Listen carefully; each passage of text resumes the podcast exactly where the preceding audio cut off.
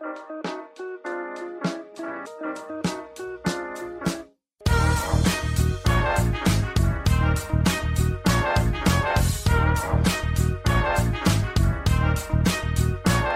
und herzlich willkommen, wir sind die Fotologen. Mein Name ist Thomas Jones und in Rating grüße ich den Falk Frasser. Hallo Falk. Schönen guten Morgen, Thomas Jones. Guten Morgen, Falk. Falk, ich kann äh, Positives berichten. Oh. Ja, in zweierlei Hinsicht. Äh, zum einen konnte ich wieder schlafen, nachdem Joe Biden die Wahl endlich gewonnen hat. Und Joe Biden hat die Wahl endlich gewonnen. nachdem es ja ein ja, etwas längerer Krimi war. Haben noch nicht alle eingesehen, ich weiß. er hat ein Hausverbot, also mal gucken, wie es wird. Ne? So. Ja, das ist, naja, da müssen wir noch nicht drüber reden, aber ich glaube, da sind die äh, entsprechenden, die Steine sind ins Rollen gekommen, die lassen sich auch nicht mehr aufhalten. Ähm, auch nicht äh, von einem wütenden kleinen Mann, der da hinter seinem Tisch sitzt äh, und auf den Tisch klopft. aber ich bin jetzt äh, ganz happy eigentlich. Damit ja, ich mal. auch. ähm, aber was mir nicht ganz klar war, was mir jetzt klar geworden ist, Trump dürfte nächstes Jahr nochmal kandidieren, ne? In vier Jahren. Ja. Äh, in vier Jahren, Verzeihung, ja, klar, ja. Genau, wird er auch machen, bin ich, also wenn das, bin ich ziemlich sicher, dass er das sogar machen wird. Tja, dann ist die ja. Aufgabe doppelt so schwer für den Herrn Biden, weil wenn das passiert, dann Ja. Ich glaube nicht mal, dass Biden nochmal antritt. Ich glaube, da überlässt er dann Jüngeren das Feld. Nee, ich meine aber, dass die, dass die, äh, also er hat ja jetzt eh irgendwie, ich meine, schweres Erbe äh, war bislang ja so, dass, dass ein schweres Erbe ein besonders starker Präsident war. In dem Fall hat er jetzt ein doppelt so schweres Erbe mit dieser, mit dieser Flasche und dennoch ist es ja so, er muss ja irgendwie es jetzt schaffen, dass dieses Land noch mehr zu ihm oder seiner Partei steht bei der nächsten Wahl, sonst haben sie einen Trump zurück. Mhm. Ja, ja und schreien und Stimmung gespannt, machen kann er ja und so. Ja. Also wir werden äh, hier im Podcast wahrscheinlich noch ein paar Mal über die amerikanische Politik sprechen. Lässt sich vermutlich nicht ganz vermeiden, ja. Nee. Ich habe noch eine zweite positive Nachricht und zwar auch mein Kandidat Alex Meyer hat seine Oberbürgermeisterwahl gewonnen. In einem Wahlkrimi, der noch viel enger war tatsächlich ja. äh, als die amerikanische Wahl. Ähm, mit 0,5 Prozent Vorsprung, 79 Stimmen und da kann noch kann keiner mehr sagen, dass nicht jede Stimme zählt. Da hat es wirklich gestimmt. Hat er jetzt tatsächlich die Wahl gewonnen und ist jetzt ähm, dann, also sobald er sein Amt antritt, jüngster Oberbürgermeister Deutschlands. War mir vorher auch nicht klar. Wie, wie, wie jung ist er denn? 29. Wo ist der Unterschied zwischen Bürgermeister und Oberbürgermeister? Ja, Bürgermeister ist in, im Dorf, Oberbürgermeister sind die größeren Städte. Hm, kennst du jetzt die Grenze? Nee, ne? Einwohner? Mhm. Weil, weil, 10.000 Einwohner, aber schlag mich nicht. Ich meine 10.000 Einwohner. Nee, muss irgendwie viel mehr sein. Mal gucken, wer hier so zuhört, wer uns vielleicht helfen kann. Ähm, wir hatten hier in Monheim nämlich mit 27 den, oh, der Name ist weg. Der ist jetzt noch amtierend, äh, der ist jetzt noch im Amt. Ich meine, er war 27, als er gewählt wurde, aber das ist auch, ich meine, er wäre nur Bürgermeister. Monheim hat so 60.000 oder so. Naja, aber wenn er jetzt nicht mehr 27 ist, was er sehr wahrscheinlich nicht mehr ist, auf die älter geworden. Ach so, ich dachte, ich dachte, der jüngst Eingewählte. Nö, nö, also Aktuell zum Amtsantritt ist Ach so, der jüngste ja, ja. momentan ja, in Deutschland. So ich übrigens, verstanden. Ja, genau, okay, dann verstehe ich das jetzt auch. Was ich total schön finde, ist, dass die Politik sich so sehr verjüngt gerade.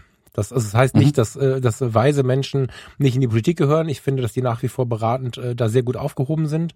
Aber dass eben auch der junge Mensch jetzt so sehr mitlenken und mitdenken darf. Und selbst in der Bundesregierung ist ja wirklich ein ganz junges Volk mitunter unterwegs. Und das finde ich großartig total gut. Ja, es hat sich bei der Wahl tatsächlich früh abgezeichnet. Also, ähm, ich sag mal, der, eins, der andere Mitbewerber ist, glaube Anfang 40 auch, mhm. äh, neben Alex. Und der Amtsinhaber ähm, ist über 60.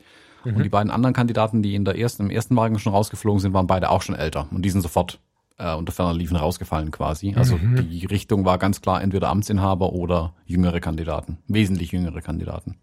Sehr spannend.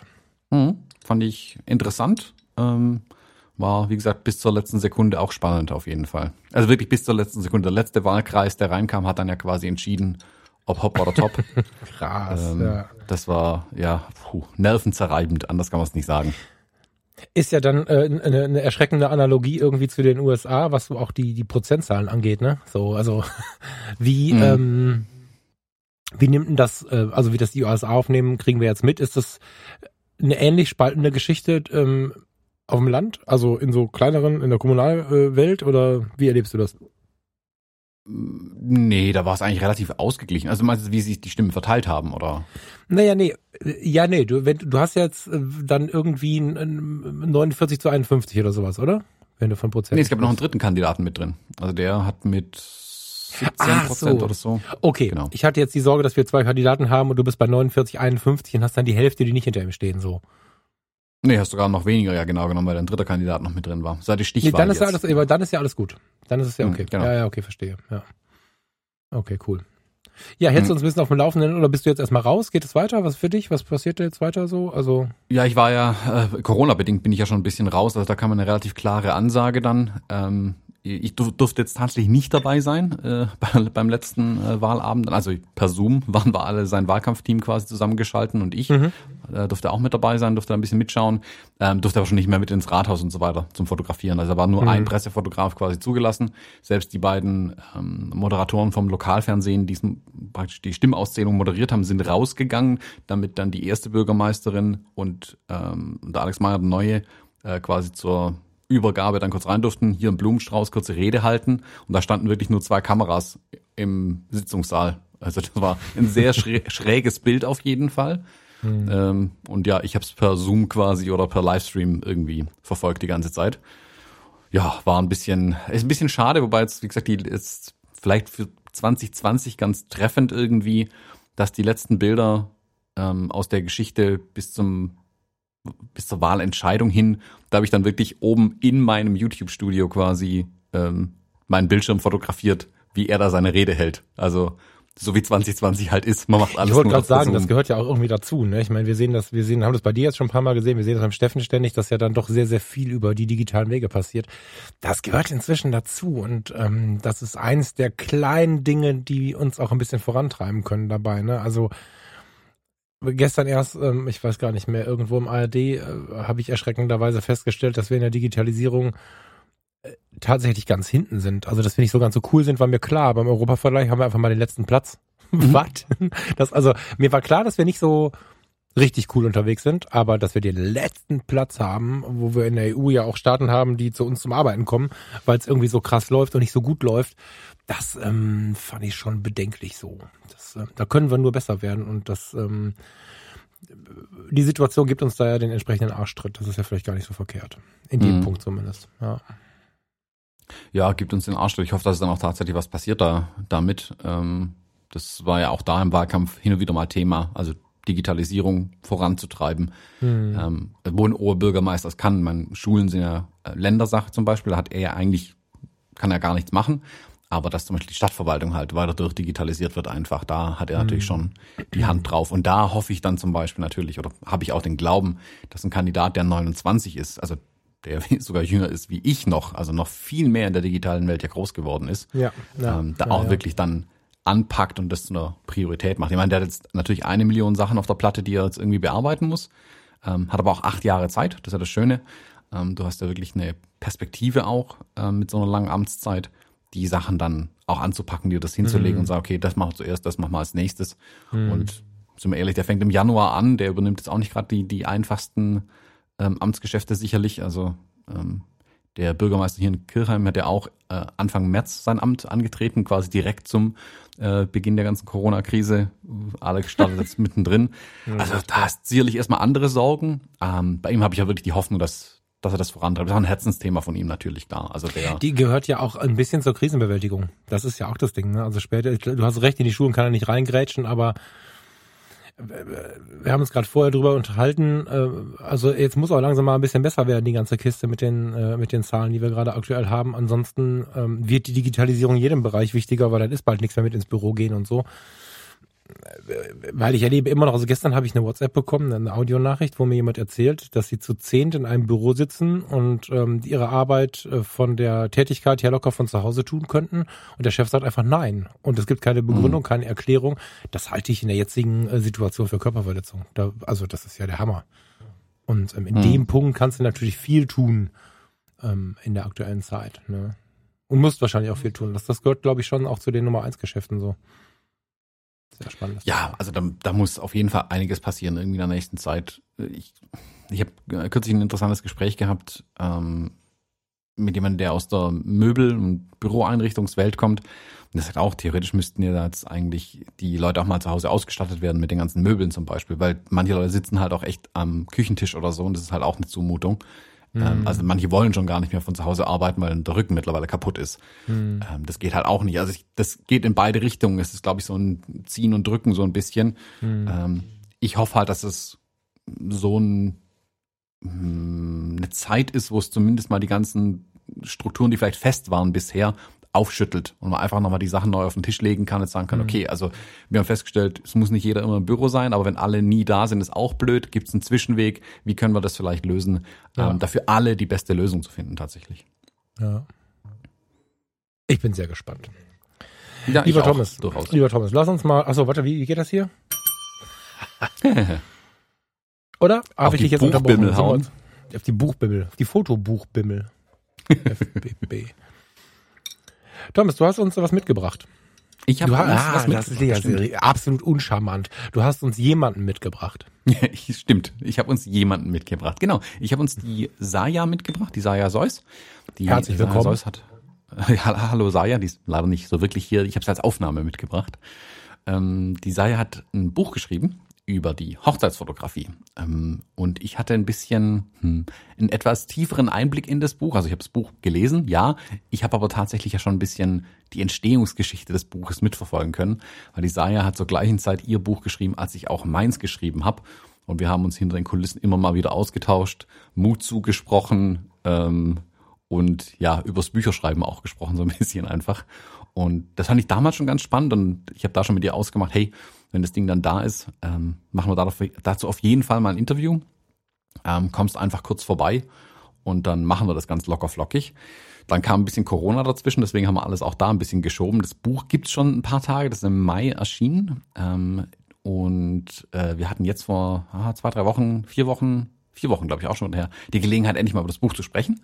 Und ich habe ein Interview dazu mit ihr geführt, wo es um das Buch geht, um die Hochzeitsfotografie geht, ums Bücherschreiben auch ein bisschen geht. Und ja, wird äh, das jetzt einfach mal, glaube ich, laufen lassen. Ähm, und dann würde ich sagen, unterhalten wir uns auch nochmal über das Buch, weil du hast es auch gelesen. Sehr gerne. Ähm, wir haben was vergessen, das kündige ich jetzt mal eben für, für weiter hinten in der Episode an. Wir machen eine Weihnachtsfeier mit unseren Steady-Unterstützern. Also, oh, stimmt, das habe ich auch vergessen. Das haben wir völlig vergessen. Es tut mir total leid, dass der Saya jetzt so reingrätsche. Wir gehen da gleich am Ende noch mal ein bisschen näher drauf ein, ähm, aber vielleicht kurz reingeschmissen. Am 27.11. abends feiern wir mit allen, die uns bei Steady unterstützen, äh, bis dahin. Also wer am 26. dazukommt, ist auch gerne dabei feiern wir bei Zoom eine kleine Weihnachtsfeier, wo wir ganz entspannt einfach mit einem Rum in der Hand irgendwie Zeit mit äh, denjenigen verbringen, die uns unterstützen. Wir haben da in letzter Zeit relativ wenig gemacht, das habe ich jetzt völlig vercheckt. Wir gehen da gleich nochmal drauf ein. Entschuldige Thomas, das wollte ich nur in Klammern mal kurz teasern für den, äh, der Unterstützer ist. Äh, machen wir am Ende nochmal. Ja. Genau. Ähm, und jetzt Sorry. Genau, das Interview mit Saya Seuss zu ihrem Buch Hochzeitsfotografie. Sehr schön. Schön, dass du heute ähm, bei uns hier im Podcast mit dabei bist. Freut mich, dich hier begrüßen zu dürfen. Ähm, da dich vielleicht nicht unbedingt jeder von unseren Hörerinnen und Hörern kennt, würde ich dich um eine kurze kleine Vorstellung bitten. Wer bist du denn eigentlich? Ja, hallo Thomas. Danke, dass ich überhaupt da sein darf. Ähm, tolle Einladung gewesen. Vielen Dank. Ähm, ich ja, bin Saya. Ich bin 35 Jahre alt. Keine Ahnung, ob man das sagt. Ähm, und ich bin Fotografin hauptberuflich im Bereich Hochzeiten. Mhm. Also zumindest zu 80 Prozent. Aber du machst hauptberuflich Fotografie, so muss man es vielleicht sagen. So kann man es genau. bezeichnen. Mhm. Genau. Ähm, 80 Prozent Hochzeiten, 20 Prozent divers, so sage ich es auch immer. ja, äh, ja, also alles, was so im Bereich Business halt anfällt, ne? Corporate-Produktionen, mhm. manchmal auch redaktionelle Sachen, das ist natürlich besonders großartig, aber auch ganz einfache Business-Porträts. Mhm. Ja. Ich aber glaube, hm? ich glaube, als Fotografin oder Fotograf kann man sich auch gar nicht wehren, hin und wieder mal andere Sachen zu machen und hin und wieder findet man mal Dinge, die einem Spaß machen tatsächlich und macht man einfach mehr davon. Das ist die, die schöne Freiheit auch im Selbstständigsein so ein bisschen. Genau. Und man wird ja auch oft gefragt. Also Hochzeiten sind ja hervorragend, um äh, einen großen Kreis an Menschen äh, auf sich aufmerksam zu machen. Mhm. Und äh, als ja, sagt man da, äh, Multiplikator dann. Und die fragen dann einfach. Mhm. Man musste halt einfach nicht Nein sagen. Ja, also ich habe ich auch festgestellt, äh, Hochzeiten sind manchmal besser als alle ähm, Business-Netzwerk-Treffen irgendwie, weil auf den Hochzeiten sind die Leute irgendwie ganz entspannt und man kommt so zufällig irgendwann mal ins Gespräch und habe ich schon total interessante Kontakte irgendwie geknüpft zu äh, Menschen, die man sonst, keine Ahnung, wie lange man hätte bohren müssen an der Firma, um an den Kontakt ranzukommen. Und so trifft man die plötzlich einfach so auf eine Hochzeit und kann mit denen quatschen und ja, manchmal ergibt sich dann sogar noch hinterher was draus. Sind ja auch alle in einer guten Stimmung. Genau, das äh, meistens ja. Aha. genau. Mm, du bist äh, schon seit ein paar Jahren dabei. Du machst jetzt seit elf Jahren, wie wir vorhin festgestellt haben. Mhm. Und du hast jetzt als mh, mm, kleine Schleife on top nach elf Jahren auch ein Buch über die Hochzeitsfotografie geschrieben, tatsächlich. Verrückt. Äh, verrückt. und äh, das Schöne ist, wir haben, also aus der Hintergrundgeschichte vielleicht, äh, du und ich, wir haben stellenweise zeitgleich an unseren Büchern gearbeitet. Wir haben uns am Hintergrund ausgetauscht dann auch hin und wieder mal. Das fand ich total interessant, ähm, weil wir beide den gleichen Struggle an manchen Stellen einfach hatten, äh, mit den gleichen Dingen gekämpft haben. Ich habe in die Entstehungsgeschichte ein bisschen reinblicken dürfen, habe auch ein paar Kapitel mal so testlesen dürfen bei dir. Ähm, und ich war total gespannt bei dem Thema Hochzeitsfotografie, was ja bei mir immer weniger wird im Moment, ähm, zu sehen, wie du als erfahrene Fotografin nach elf Jahren ähm, auf das Thema blickst. Also du kommst jetzt ja nicht rein wie manche in der Branche, die gerade so drei Style-Shoots und eine Standesamtliche auf dem Buckel haben und sagen, hey, ich habe es voll kapiert, wie es funktioniert und äh, bringen ein Buch raus. Du hast wirklich den Background, um sagen zu können, okay, hier ist ein Buch über das Thema. Mm, was ich interessant fand beim Lesen von deinen Testkapiteln damals schon und jetzt auch, wo ich das finale Buch gelesen habe, ist, dass du schön die Brücke schlägst zwischen Hochzeiten ist was total Schönes. Wir haben es gerade eben schon gesagt, die Leute haben immer gute Laune, man kann samstags eine schöne Zeit verbringen mit den Menschen, ähm, mit Land interessante Leute kennen. Das ist ein, ein schönes Fotografieren, da sind oftmals ganz tolle Motive natürlich auch dabei. Das hat was Romantisches, da ist Liebe im Spiel, das ist total, hm, es ist also was Romantisches insgesamt. Und du schaffst aber in dem Buch die Brücke zu schlagen äh, und es auch so ein bisschen zu demystifizieren, das Ganze, und sagt, alles cool, aber man muss auch mal hin und wieder aufs Business gucken. Da sind Kapitel drin über Positionierung, äh, dass man auch seine Steuern halt vielleicht mal machen sollte und vielleicht nicht das Ganze irgendwie dem Zufall überlassen sollte, was da passiert. Ähm, wie siehst du das jetzt nach elf Jahren? Also wie gehst du damit um, mit diesem, mit diesem, nicht Zwiespalt, aber diesem ähm, polaren Verhältnis aus Kunst und das ist schön, das ist toll und hin und wieder sitzt man halt da und macht seine Steuererklärung und ist halt dann nicht so schön. Wie läuft das bei dir? Und wie läuft das nach elf Jahren bei dir?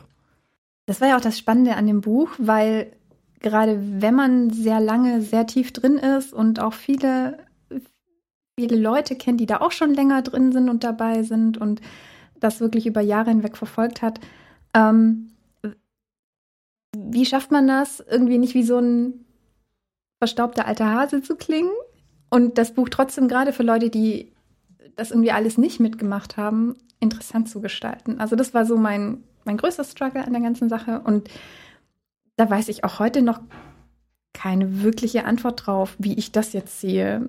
Auch die Entwicklung ähm, der Hochzeit, weil ich mir auch gar nicht so sicher bin, ob die, ähm, die Hochzeiten sich verändert haben oder ob halt die Veränderung in einem selber passiert ist, dass man natürlich Erfahrung gesammelt hat, verschiedene Dinge gesehen hat und dadurch halt auch durch die Erfahrung, die man dann gewonnen hat, sich selber halt auch ein Stück weit ähm, auch seine Einstellung zu der ganzen Sache verändert hat. Also Hochzeit, wie du sagst, ist ja so ein Kitsch-Thema. Das, weiß nicht, wir sind ja beide auch verheiratet, das habe ich auch bei mir selber ähm, beobachten können. Das ist ein äh, super spannendes Ding äh, bis man geheiratet hat und dann noch ein Jahr danach. Ist schön.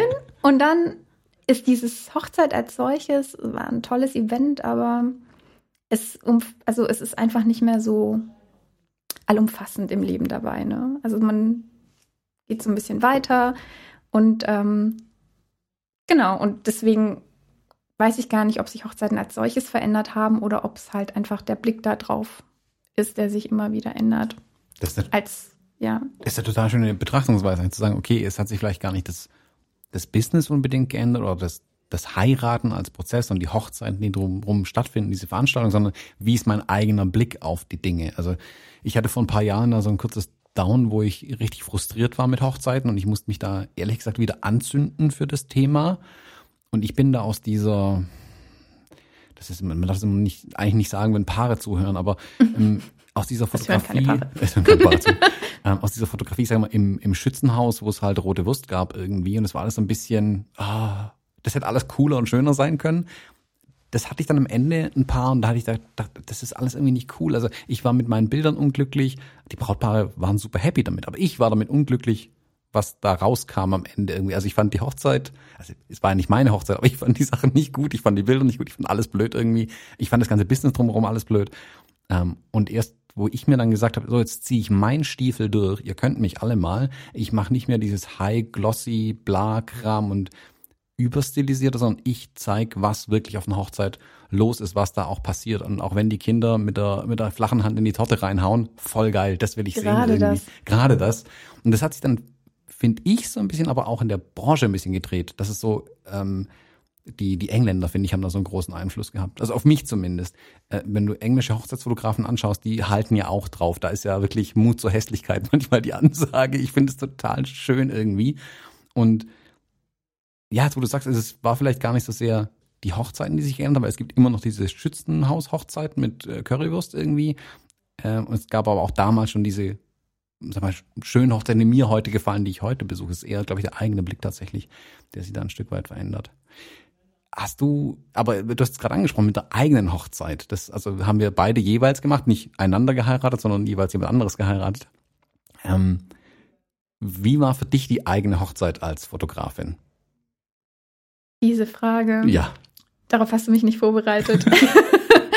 wie war meine eigene Hochzeit? Die Frage habe ich so oft gestellt bekommen und ähm, ich glaube, genauso wie eine Hochzeit halt ist für ein Brautpaar. Ne? Also viel Verantwortung, viel Stress. Ähm, eine wunderbare, großartige Zeit während der Hochzeit und das kann man auch hervorragend reflektieren auf das Business der Hochzeitsfotografie. Du hast enorm viel, also du hast Vorarbeit, du machst dir viele Gedanken, du bist aufgeregt. Am Tag selber läuft es einfach, find, also ne? Und schnell läuft es. Und es läuft schnell und es läuft vor allem sehr intuitiv. Und danach, also so diese drei ähm, Bereiche, ich habe, ich weiß gar nicht, ob das irgendwo im Buch auch steht oder ob ich das einfach mal nur mal gesagt habe, ist wie so ein, wie so ein äh, Hurricane, ne? Du hast dieses Auge, da ist es ruhig am Tag der Hochzeit. Und ähm, du hast aber halt auch noch die viele Nacharbeit als Hochzeitsfotograf. Und so war meine Hochzeit auch. Sie war aufregend im Vorfeld, die ganze Organisation. Wir haben in Irland geheiratet. Ähm, die Hochzeit selber war einfach super schön. Und also es ist auch total viel schief gelaufen. Ne? Wir hatten jetzt kein Kind in der Torte, aber wir hatten einen Hund, der weggerannt ist während der Trauung, aber pünktlich zu den Gruppenbildern wieder vor uns saß. Ähm, und äh, genau, die Nacharbeit danach halt dann, ne? dieses Danksagungskarten, Brimborium und was da halt diese ganzen Pflichten. Ne? Ähm, ja, Punkt. Würdest du sagen, dass du deine Brautpaare heute anders oder vielleicht besser verstehst sogar durch die eigene Hochzeit? Definitiv. Also ich, ja, ja. Man lernt ähm, zu sehen, wie unwichtig man ist als Fotograf. Ich glaube, meine ersten Hochzeiten, oh Gott, peinliches Zeug. Ne? Ich bin da noch über Kirchenbänke geklettert. Total respektlos. Das darf man eigentlich nicht öffentlich sagen. Ähm, äh, wirklich unangenehme Dinge getan, weil ich gedacht habe, es ist jetzt super wichtig, aus genau der Position dieses Bild machen zu müssen. Ähm, und äh, das habe ich natürlich mit den Jahren dann auch gemerkt, dass das unangebracht ist. Aber auch auf meiner eigenen Hochzeit, ich habe den, der Fotograf, es gibt ja dieses eine Bild von uns, äh, der muss direkt vor uns gestanden haben. Ich gar keinen Blick für den Kerl. Ähm, solche Sachen zum Beispiel. Also die Priorität sich eben verschoben hat, dass man als Fotograf schon auch ein bisschen näher ran kann, mehr als gedacht. Aber dass es, ähm, dass man trotzdem halt eben unauffällig bleiben sollte. Also sich einfach einfügen sollte in die Situation. Das ist jetzt sehr wirr in meinem Kopf. Hat es gerade noch Sinn gemacht? Nee, nee, ich, also ich verstehe es total. Ähm, ich stecke aber auch ein bisschen drin, aber ich glaube, es hören uns ja hauptsächlich Fotografen und Fotografen zu, die auch in dem Thema drin stecken. Lass es mich neu formulieren. Nein. Also ich finde, das Spannungsfeld aus du willst und musst eigentlich ganz nah dran sein. Gleichzeitig sollst du unsichtbar sein. Ich glaube, dass äh, mein Blick hat es auch verändert, seitdem ich geheiratet habe, weil ich habe den, also Falk hat ja unsere Hochzeit fotografiert. Mhm. Stellenweise habe ich ihn überhaupt nicht bemerkt. Manchmal stand ich aber auch da und dachte mir, was fotografiert der von da hinten? Also wenn ich ihn dann mal bemerkt habe, ist schon so im Hinterkopf bei mir angegangen, ähm, ich wäre jetzt hier. Also ich habe so im Kopf ein bisschen den Vergleich gezogen während der eigenen Hochzeit. Im Nachhinein muss ich aber auch sagen, auch das Feedback, ähm, nicht, also nicht nur das, was ich gemerkt habe auf der Hochzeit, sondern was auch unsere Gäste uns an Feedback gegeben haben zum Falk. Ähm, das war auch neu für mich, weil normalerweise bekomme ich ja das Feedback vom Brautpaar mhm. und was deren Gäste gesagt haben. Da habe ich das äh, Feedback der Gäste über einen anderen Fotografen bekommen. Das war für mich total interessant, dann nochmal zu sehen als Reflexion dessen, was wir auf den Hochzeiten ja darstellen oder sind oder mhm. machen oder tun. Mhm. Und ähm, ich sag, für mich ist immer das Schönste, wenn alle glauben, ich wäre ein Freund des Brautpaares auf der einen Seite. Ähm, auf der anderen Seite bin ich aber auch ganz gerne hin und wieder einfach mal eine Weile unsichtbar, um meine Arbeit zu machen und an Dinge ranzukommen, die man halt nur rankommt, wenn dann keiner bemerkt. Äh, ich finde, für mich hat ähm, die eigene Hochzeit die meisten Auswirkungen gar nicht so sehr an der eigentlichen Arbeit am Hochzeitstag mit den Brautpaaren. Im Vorgespräch habe ich gemerkt, dass ich die Brautpaare jetzt ganz anders abholen kann. Seitdem ich weiß, wie es ist, für mich ist der Faktor Zeit zum Beispiel. Mhm. Du stehst morgens auf, siehst plötzlich einen Standesbeamten, dann ist da eine Torte und dann ist der Tag vorbei und du hast Kopfweh. Ähm, das geht so rasend schnell. Und wie du sagst, der Fotograf fällt manchmal einfach gar nicht auf. Du weißt gar nicht, war der überhaupt da, hat der Bilder gemacht oder so. Ähm, und das war für mich ganz interessant, das den Brautpaaren von vornherein schon mitzugeben. Achtet ein bisschen auf euch und eure Gäste und die Zeit, die ihr, wie ihr es euch einteilt. Packt's nicht zu voll, sondern ja. nehmt was mit davon tatsächlich von dem Tag. Es gab ähm, ein ganz lustiges Missverständnis zwischen meinem Mann und mir ähm, und dem Fotografen, denn wir haben anderthalb Stunden Porträts gemacht und jeder, der mich kennt, schreit jetzt wahrscheinlich, weil ich denke, hä, was? Ja, ich dachte, der Dirk möchte das gerne. Der Dirk dachte, ich möchte das gerne. Und der Fotograf hat sich einfach nur gefreut, ähm, dass er so viel Zeit zur Verfügung hatte, uns durch die Gegend zu scheuchen. Und mir fehlte aber die Zeit mit der Familie. Also ähm, das war zum Beispiel auch was, was ich jetzt auch viel, ähm, ja, was ich jetzt auch viel überzeugender dem Paar wiedergeben kann, dass ich sage, ist ja eigentlich nicht. Also ihr guckt, ihr habt, ihr braucht zwei, drei Bilder, um sie zu zeigen, um bekannt zu machen. Hier, schaut mal, wir haben geheiratet. Und sonst ist das, was wichtig ist, eigentlich das, was passiert. Das Kind in der Torte, das ähm, Zusammensitzen, das äh, einfach die schöne Zeit, die da dokumentiert wird. Weil das ist ja das Fest, an dem alle irgendwie um einen rum sind, die, die man mag. Mhm. Das ja.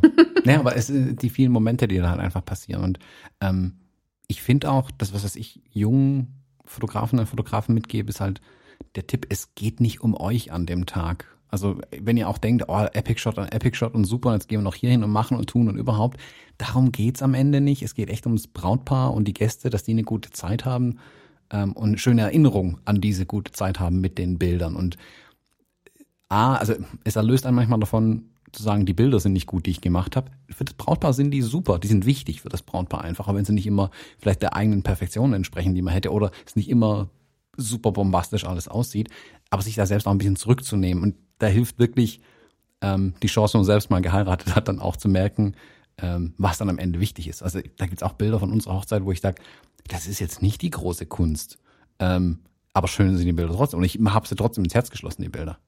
Wie ist es denn im Alltag? Also die meisten Menschen hängen ja an ihren ähm, Handybildern. Also die machen ja Handybilder nicht, äh, um sie sich groß an die Wand zu hängen, sondern um die Erinnerung daran einfach. Also ich finde das großartig, ähm, immer mal wieder durchs Telefon zu. Oh Gott, jetzt werde ich wahrscheinlich total verurteilt, weil man braucht ja dafür auf jeden Fall Bücher und alles. Ups. Ähm, aber äh, das ist ja das Großartige dran, dass es halt um, meistens um den Moment geht. So, ne? Das ist auch das, was, ja, was Hochzeiten auch ähm, so anspruchsvoll machen. Dass man halt immer sehr äh, angespannt und aufmerksam ist. Mhm. Mhm. Ich glaube, ja, das ist, glaube ich, einfach das Anstrengendste. Das ist halt also früher habe ich immer gedacht, ich habe so arg im Rücken nach einer Hochzeit. äh, ich merke heute, der Rücken tut nur weh, weil der Kopf so weh tut. Also wenn man halt wirklich so dabei ist, die ganze. Ja. Also nee, weil, weil ich ja mental halt so viel arbeiten musste. Ich ja nach zwölf Stunden bin ich halt einfach fertig mit der Welt. Und dann dieses, du hast in deinem Buch ähm, äh, schön geschrieben, das, das Wort habe ich direkt übernommen, äh, diesen Wedding Hangover ja. am nächsten Tag. Das fand ich total schön begriffen. Ja, der bezeichnet es perfekt. Wir haben am nächsten Tag auch diesen Hangover, äh, ohne einen Schluck Alkohol getrunken zu haben. Wir sind also spreche glaube ich für alle Fotografen und Fotografen, am nächsten Tag ist mal einfach fertig mit der Welt. Da will man erstmal nicht mehr. Und die Jungen, wenn ihr jetzt glaubt, äh, ist ja alles gar nicht so, gibt der Sache mal noch zehn Jahre. Dann ist auch noch also ab 35, nein, warte. Ja, dann kommt das nein, irgendwie. Das du hast in deinem Buch ähm, was drin, was ich schon beim Probelesen mich tatsächlich überrascht hat irgendwie, angenehm überrascht hat.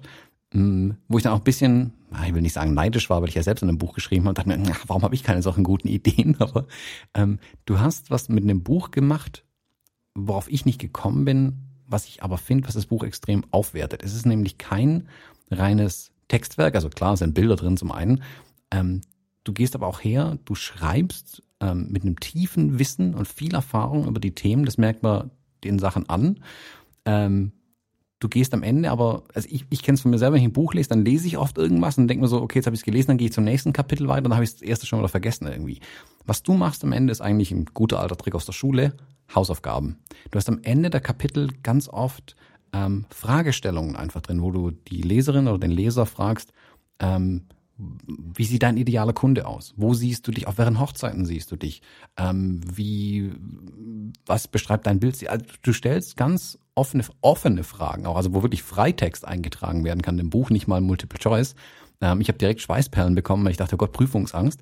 Ähm, aber ich finde es schön, wenn man dann wirklich nochmal nachdenkt und dann da ist und denkt sich, ja, wie, wie positioniere ich mich denn tatsächlich? Also ich glaube, dass es ähm, unerfahreneren Fotografen und Fotografen viel helfen kann, diese Fragen zu stellen. Äh, meine Frage ist, wie bist du darauf gekommen? War das von vornherein Absicht, ähm, das so in Anführungszeichen interaktiv zu gestalten, das Buch? Also die Geschichte ähm, geht in etwa ja so, dass ich gefragt wurde, dieses Buch zu schreiben und äh, dann auch erstmal viel Hilfe haben wollte. Und ähm, mein Lektor hat mich dann auch schön an die Hand genommen, wofür ich sehr dankbar war. Und ähm, ich hatte das Buch zu, ich glaube, 95 Prozent fertig. Das war im Januar 2019. Und dann dachte ich mir so, okay, nichts in diesem Buch ist irgendwie was, was, was mir irgendwie was anders ist oder so, ne? Es ist halt irgendwie, ja, es ist halt ein Buch. Und ähm, ich habe dann auch noch mal gefragt, ähm, was denn die Zielgruppe des Buches ist oder für wen soll ich das denn eigentlich schreiben? Und äh, mein Lektor meinte dann, dass, ähm, dass ich es doch mal für mich schreiben soll. Also ich soll es für mich schreiben in der Zeit, wo ich es gebraucht hätte. Und ich bin ja nach dem äh, Fotografiestudium in die Hochzeitsfotografie wahrscheinlich genauso reingerutscht wie äh, Autodidakten da reinrutschen und dann kommt die nächste Hochzeit und dann fragt wieder jemand und du sagst nicht nein und dann machst du halt die nächste und plötzlich machst du das hauptberuflich und verdienst damit Geld. Und ähm, ich glaube, ich hätte gleich zu Beginn einfach genau das gebrauch, gebraucht, jemand, der mir sagt, äh, ja, was willst du eigentlich? Wo liegt dein, also was möchtest du denn, woran hast du Spaß? Also weil meistens hat man ja das, was einen interessiert, macht man am besten, weil man da eine große Leidenschaft für hat. Und ähm, so kam ich eben drauf, das Buch vielleicht auch so aufzubauen, dass man nicht einfach nur Wissen vermittelt oder einfach das schreibt, was man auch zuhauf überall im Internet lesen kann, sondern ähm, das Buch zu etwas macht, mit dem man auch arbeiten kann, das einen auch auf eine gewisse Art und Weise inspiriert und halt zum Denken anregt, weil das sollten Bücher ja eigentlich tun. Ähm, ich finde dein Buch aber genauso großartig.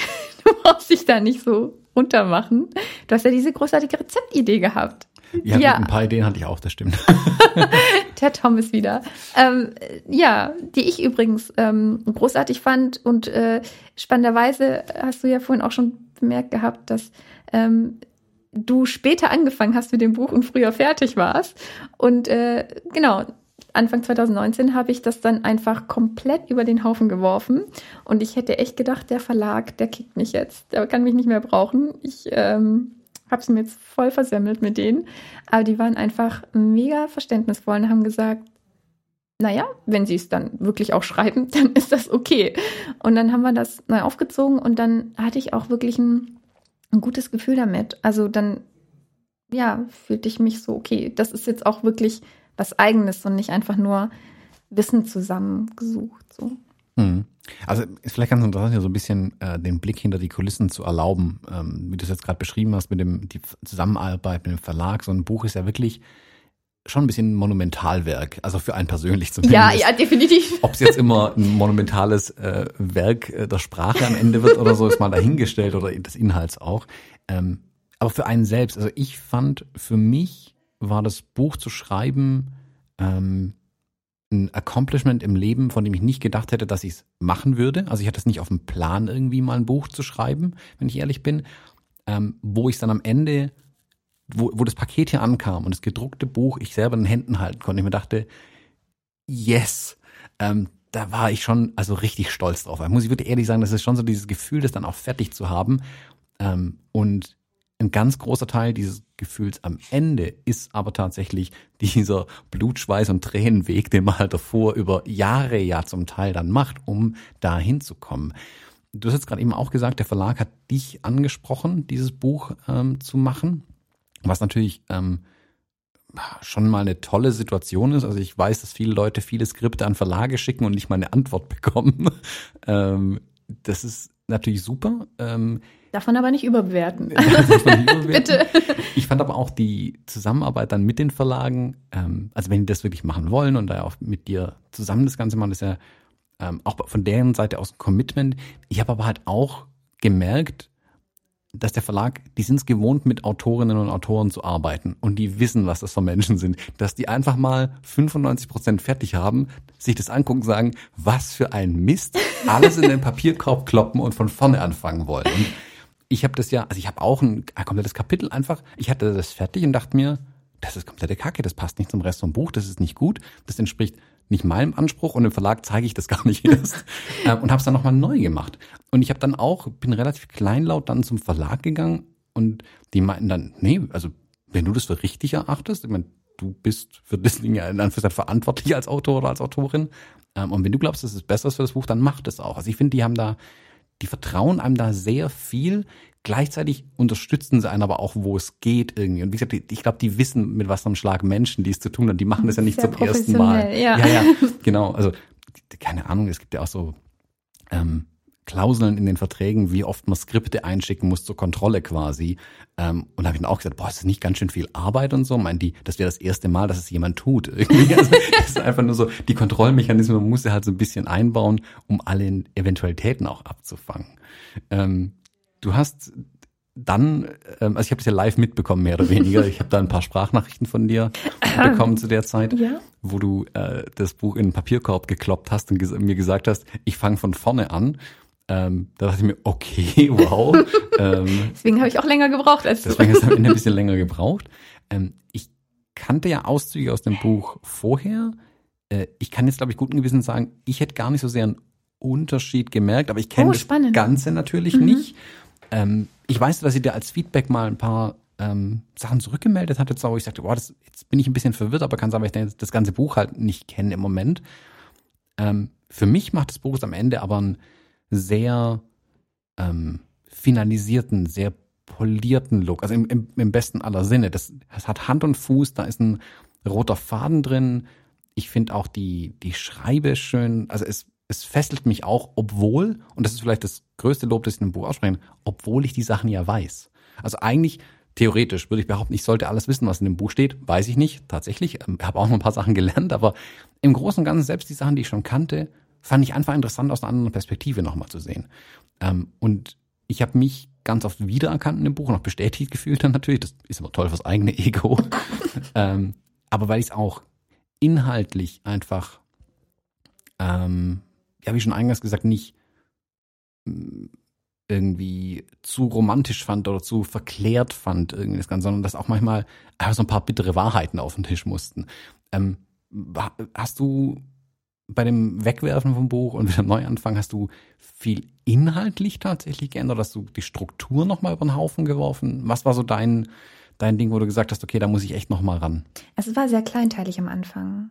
Das merkt man natürlich nicht, wenn man nur einen Teil davon gelesen hat, aber tatsächlich hat der rote, rote Faden gefehlt. Also diese Fragen, diese Hausaufgaben, wie du sie nennst, die waren im ersten Buch nicht drin. Das war nur Text und das war im Prinzip eine Bleiwüste.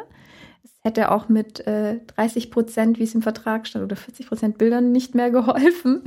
Ähm, und äh, klar, du hast dann ein Buch in der Hand von dem du äh, ganz sicher weißt, dass das, was du darin, also was du investiert hast an Geld, dass da auf jeden Fall auch genauso viel Wissen drin ist, aber du liest es halt nicht durch. Mhm. Und das war das Problem dabei. Ich habe das ja auch an, also ich habe das ein paar Leuten gegeben und ähm, man hat gemerkt, die Leute haben es nicht gelesen. Und äh, das war auch so ein Punkt, wo ich gesagt habe, so, boah, nee, da muss ich was machen, muss ich was machen. Ich habe sehr, sehr eingestampft, also sehr viele detaillierte Informationen, die eigentlich auch gar nicht relevant sind. Wie nennt man seine, also welche URL nutzt man oder welche URL wählt man für seinen Webauftritt? So echt im Ernst, eigentlich brauchst du das. Wenn ein Konzept stimmt, dann stimmt die URL automatisch. Ne? Wenn du dir was überlegt hast, was du machen möchtest und was dir wichtig ist, dann kommst du alleine drauf. Da brauchst du niemanden, der es dir sagt. Und das ist eigentlich die hauptsächliche Änderung gewesen, die auch zu diesem roten Faden geführt hat, also zu diesen Fragestellungen. Und so hat sich das Buch einfach konzeptionell auch reduziert. Und ja, ich war dann, glaube auch, ich war ganz okay mit, ähm, mit äh, der Konzeptionierung als solches. Ähm, genau, dass es äh, unheimlich gut zu lesen ist, ist tatsächlich äh, auch wegen des Verlages machen da auch einen guten Job. Ja, also genau, da muss man vielleicht nochmal ein ganz großes Lob auch an die Lektoren jeweils geben. Und ja. die würde es keine Bücher geben. Also ich kenne meine Schreibe. Ähm, und der Lektor hat da viel eingegriffen und zwar zum Guten. Alles, jedes Mal. Da sind Wörter drin, die kannte ich noch gar nicht. Ja, ja, ich, total, ich war total begeistert, was für Wörter ich kenne am Ende, aber ich weiß, der Lektor kennt die Wörter. Mm, du hast gerade diese Kleinteiligkeit angesprochen. Ja. Das finde ich, jetzt wo du es sagst, fällt es mir tatsächlich auf.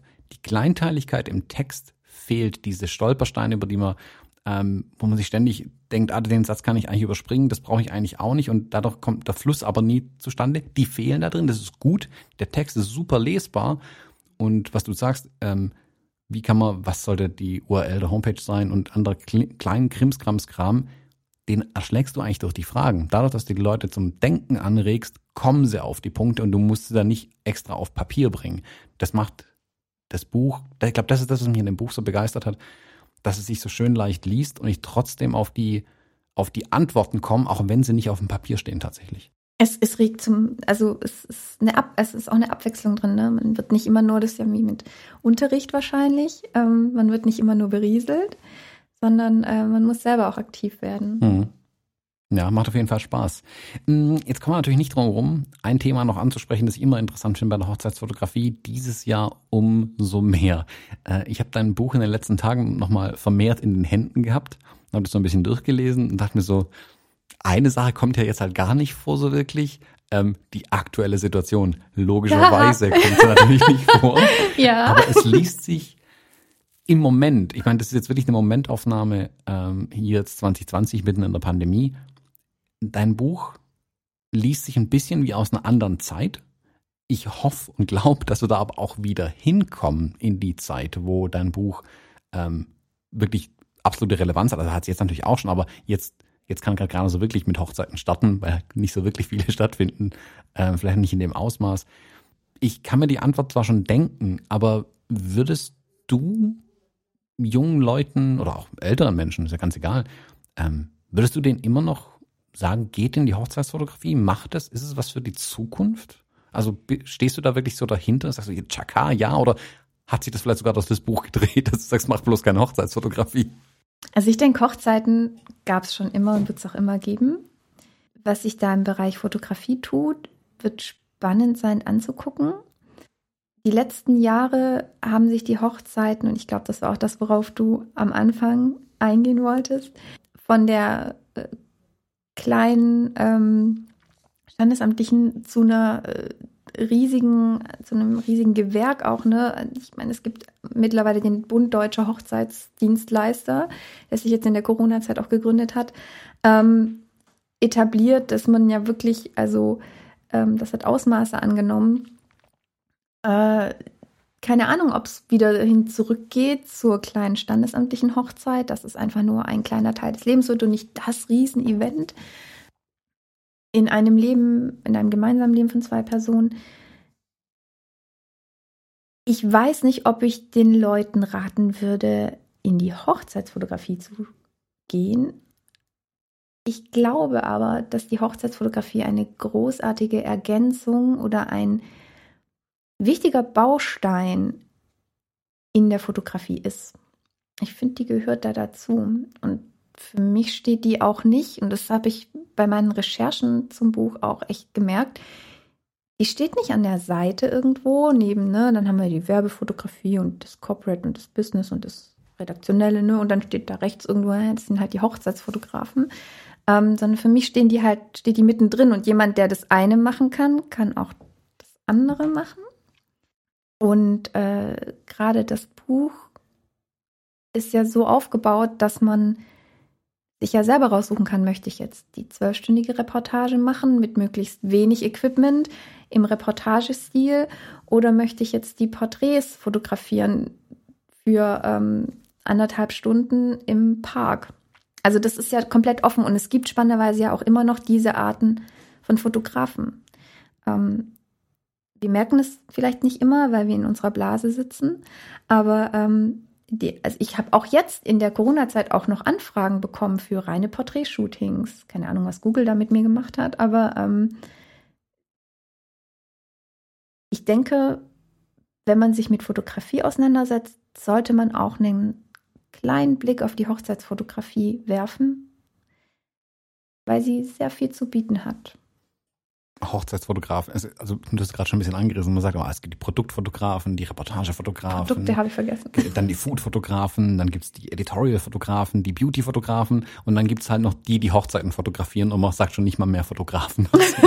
das wird also, ist ja lang, lang sehr viel belächelt worden. Ich glaube aber auch, dass die Hochzeitsfotografie äh, erwachsener geworden ist und sich gewandelt hat, so dass man durchaus mit stolz geschwellter Brust sagen kann, ich bin Hochzeitsfotograf oder Hochzeitsfotografin und nicht mehr so geduckt rumlaufen muss. Weil da gibt's wirklich hervorragende ähm, Arbeiten, die da bei Hochzeiten entstehen. Und ich bin bei dir, das ist auch nicht einfach. Also der Anspruch ist da hoch und die Bedingungen sind nicht immer einfach. Da muss man schon auch wissen, was man tut. Du hast jetzt gerade die Bausteine ein bisschen angesprochen, die in der Hochzeitsfotografie drinstecken. Und ich habe dich jetzt so verstanden, du sagst, schau dir Hochzeiten zumindest mal an als junger, angehender Fotograf, Fotografin. Du kannst da was mitnehmen. Was sind so die Punkte, die du aus der Hochzeitsfotografie mitgenommen hast in andere Bereiche, die du heute fotografierst? Also wo du sagst, das habe ich auf Hochzeiten gelernt oder das ist in mein Toolset eingeflossen auf Hochzeiten, was ich heute immer noch anwende, auch wenn ich nicht auf einer Hochzeit bin. Die Ruhe. Du brauchst auf Hochzeiten eine gewisse Gelassenheit, um dem Chaos überhaupt Herr zu werden, Frau zu werden. Ähm, das merke ich manchmal bei ähm, groß angelegten Produktionen, äh, wo dann irgendwie, äh, wo man erst zehn Minuten später in den Reihenraum, äh, Raum reinkommt und der AD total am Rad dreht und sagt, oh Gott, und jetzt haben wir zu wenig Zeit und jetzt kommen schon die, ähm, die Vorstände und alles ganz fürchterlich und wo du da stehst und dir denkst, ja, es ist wie so eine Torte, die plötzlich kommt. Du musst, also, oder die halt eben nicht kommt. Also ich denke, die Ruhe die Ruhe tut, also ja, weil du kannst auf Hochzeiten überhaupt nichts kontrollieren. Wirklich nicht. Also, ähm, und dementsprechend hast du eben auch dieses, diese Improvisationsfähigkeit, ähm, die, äh, die echt hart ist zu lernen. Also ich weiß nicht, wie viel äh, Torten ich schon versemmelt habe. Und ich hatte auch mal Glück. Aber ähm, ja, also das ich glaube, das lernt man halt auf Hochzeiten. Es ist aber auch super Stress. Also jeden Fotografen, den man fragt, der sagt, das Erste, was er mit Hochzeiten vermittelt, ist Stress. Und äh, wenn man das so durch hat, glaube ich, ähm, wird man einfach ein bisschen ruhiger. Würdest du das bestätigen? Ja, man wird also die Ruhe zu bewahren, da bin ich voll bei dir, das kann ich nur so äh, unterstreichen tatsächlich. Was ich auch finde ist, ähm, und das geht damit einher, ist diese Kontrolle abzugeben. Ah, ich bin ja eher mhm. so Kontrollfreak manchmal, das gebe ich ja offen zu. Ähm, und bei Hochzeiten habe ich aber auch gelernt, es steht nicht in meiner Macht, was hier passiert. Stimmt, ich, ja. muss es jetzt geschehen lassen ja. irgendwie. Ähm, und Torte ist da ein gutes Beispiel. Ähm, das habe ich jetzt kürzlich erst wieder gehabt. Plötzlich ging im Raum die Lichter aus, während ich gerade versucht habe, neue Batterien in meinen Blitz reinzudrücken. Fies. Dann habe ich einfach alles fallen lassen, habe meine LED-Lampe geschaut, weil ich schon wusste, jetzt kommt garantiert die Torte, alles andere kann nicht. Also das muss die Torte und die sein. kam auf jeden Fall zehn Minuten später als angekündigt. Genau, kam eine, eine Stunde früher dann als geplant, ah. weil sie es dann praktisch vor den Tanz verlegt hatten. Irgendwie. Das sagt dir niemand. Das sagt einem kein Mensch. Ähm, der DJ hat mich dann angeguckt und meinte so, die Torte kommt jetzt. Während ich dann versucht habe, mein Zeug zusammenzufummeln, kam jemand vom Service, meinte, die Torte kommt. Jetzt meinte ich, danke, das habe ich auch schon mitbekommen. ähm, aber wie du sagst, dann hilft nur Ruhe bewahren und zu sagen, okay, ich kann es nicht mehr kontrollieren, die Situation, ich muss es jetzt einfach machen. Ähm, und das ist ja bei manchen großen Produktionen, die du auch fotografierst, äh, manchmal musst du auch einfach sagen, okay, das ist, ist jetzt halt so und ich kann es aber auch nicht ändern. Jetzt kann ich nur ruhig bleiben und versuchen, wie gehe ich jetzt mit der Situation um und da die Coolness einfach so ein bisschen zu bewahren, da ruhig an die Sachen ranzugehen, das hilft auf den Hochzeiten und später auf den anderen Produktionen genauso. Da einen ruhigen Kopf zu bewahren, das lernt man wirklich auf diesen Hochzeiten. Aber um wie gesagt, diese, diese Kontrolle einfach abzugeben, auch zu sagen, das liegt jetzt nicht mehr in meiner Hand. Was ich halt auch schön finde an Hochzeiten ist ähm, der Überraschungseffekt. Gerade bei Produktionen, die geplant sind, wo man wirklich lange äh, diskutiert und äh, Layouts erstellt und ähm, ich habe nicht viel von dem Zeug. Ich im Prinzip ein oder zwei Kunden, die mir dann wirklich direkt sagen, so soll es aussehen und dann schießt man das vor Ort nach.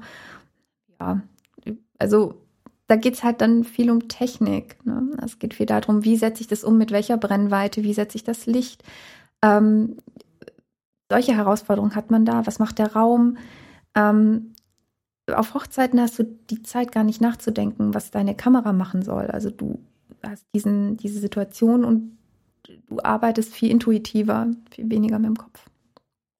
Finde ich auch spannend. Mhm. Wir beiden haben jetzt noch einen gravierenden Unterschied mhm. zwischen uns beiden. Du hast nämlich eingangs schon gesagt, du hast Fotografie tatsächlich studiert. Ich habe einfach nur eine teure Kamera.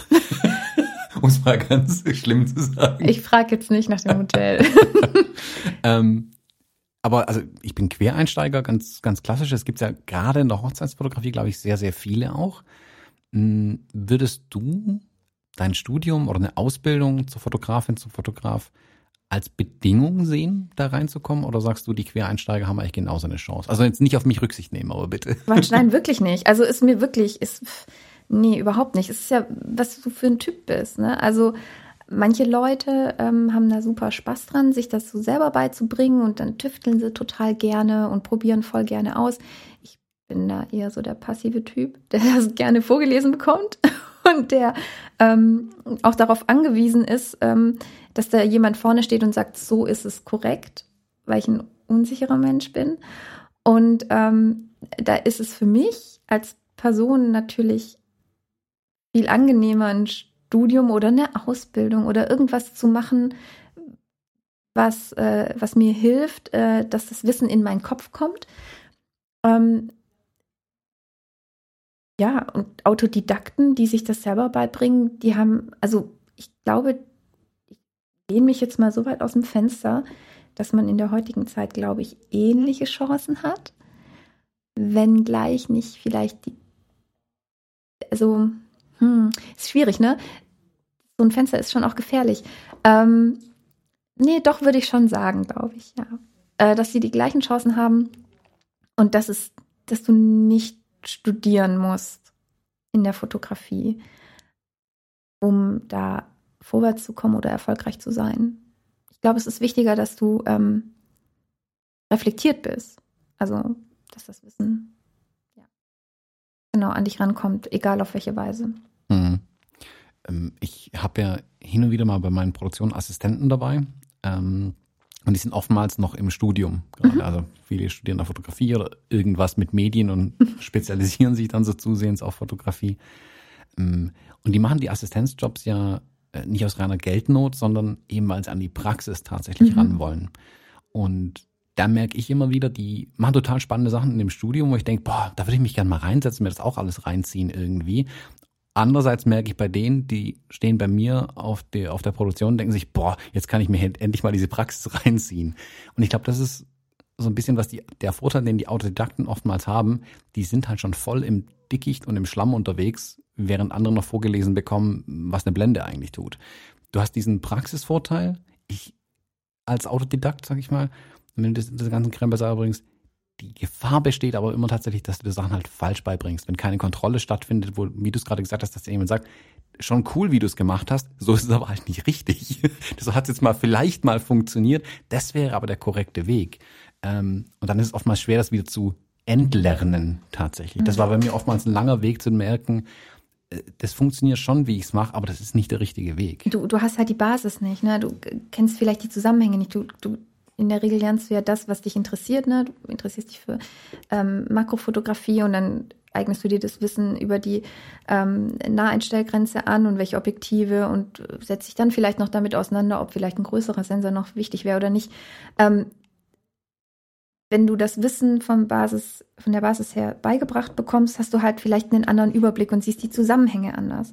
Ähm, ich hatte aber zum Beispiel nach dem Studium, und deswegen bin ich irgendwie in die Hochzeitsfotografie gerutscht, weil die alles so ein bisschen abdeckt. Keine Ahnung, ich, ich hatte immer den Mega-Struggle zu sagen, ja, okay, was bin ich denn jetzt für ein Fotograf? In welche Richtung gehe ich? Im ersten Semester dachte ich mir, ähm, cool, ich werde auf jeden Fall Stilllifer, weil dann muss man nichts mit Menschen zu tun haben. ähm, und Bist aber weit gekommen als ja, ne? großartig. Ich bin sehr konsequent.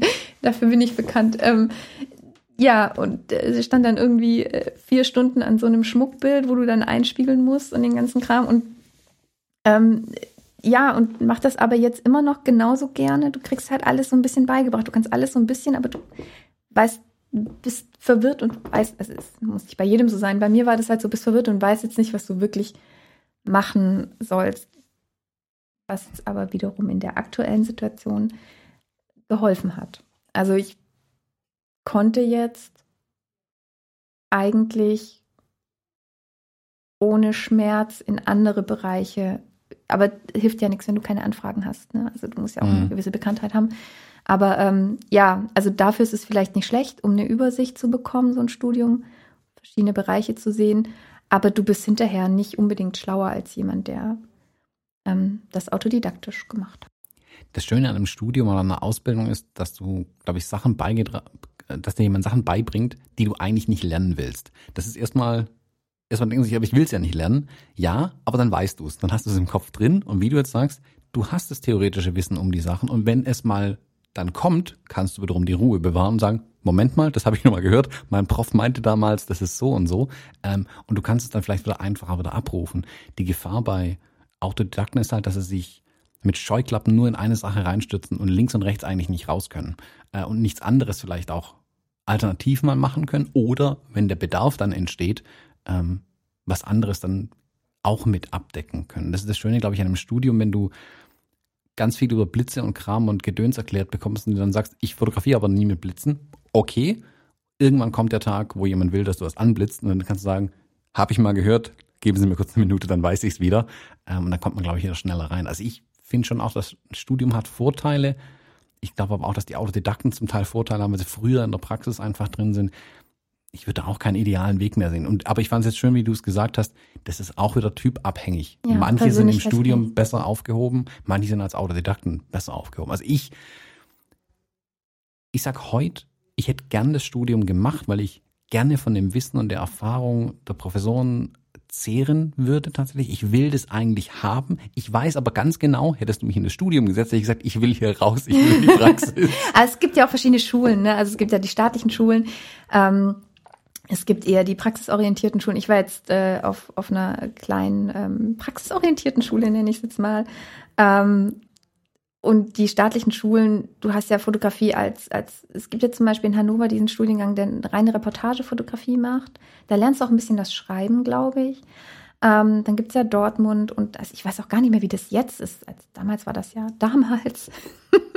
ähm, also ja, du hast ja auch verschiedene Schulen, ähm, die dir auch verschiedene Dinge beibringen. Also von dem her wirst du ja auch geprägt. Ich sage auch immer bei mir, das Spannende ist, ich habe eine ähm, Ausbildung gemacht zur Verlagskauffrau.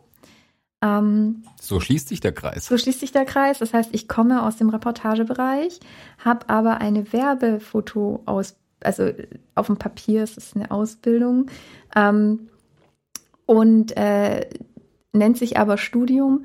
Ähm, es ist, ich habe keinen Bachelor oder äh, Bachelor. Diplom habe ich nicht. Bachelorette, nein? Nein. ähm, man kann ja auch Dinge rausschneiden aus diesen Situationen.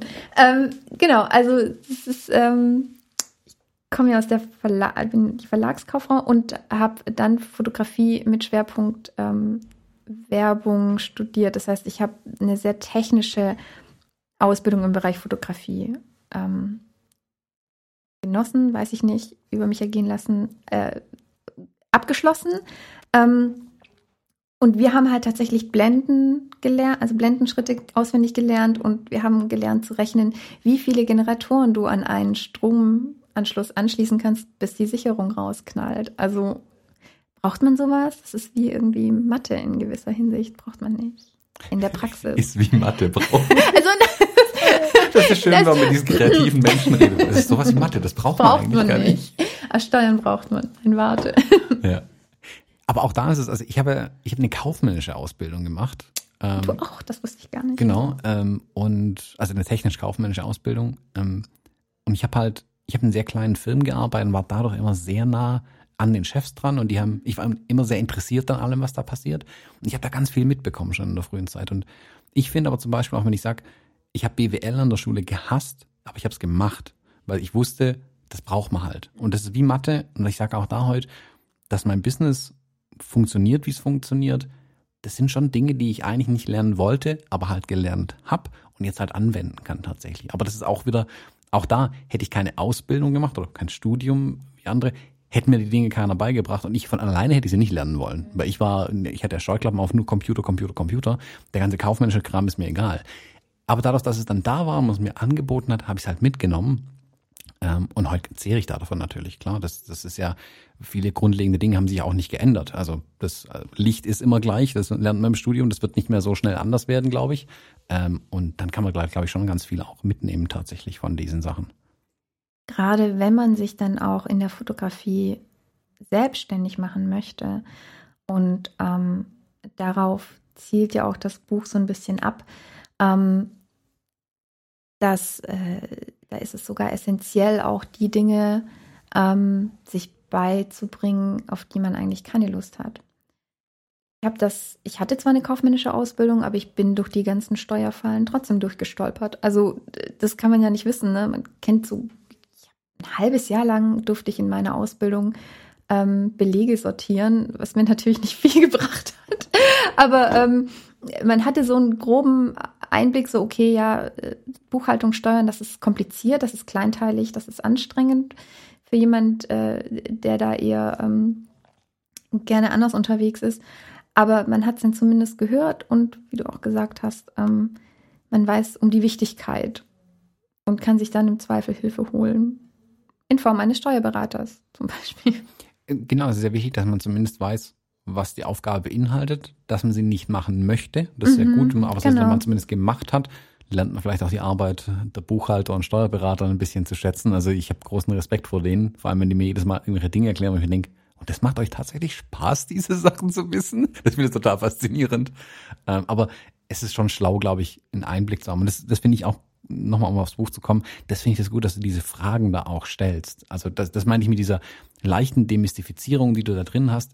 Da steht zwar Hochzeitsfotografie vorne auf dem Buchtitel drauf, aber Hochzeitsfotografie beinhaltet eben diesen kleinteiligen Krempel. Leg deine Rechnungen richtig ab, guck, dass die stimmen, du musst deine Steuern irgendwann mal bezahlen, leg dir was zur Seite. Das hat ja nichts mit der Hochzeitsfotografie zu tun. Ich mache gerade Anführungszeichen mhm, im Podcast mal wieder mit den Händen es gehört zum Business der Hochzeitsfotografie dazu. Und das ist aber wichtig, dass die Leute das eben merken. Und ähm, aber wenn, jetzt, wo ich auch weiß, ich wusste nicht, dass du Verlagskauffrau ursprünglich mal äh, gelernt hattest. Ich kannte nur dein Fotostudium bisher.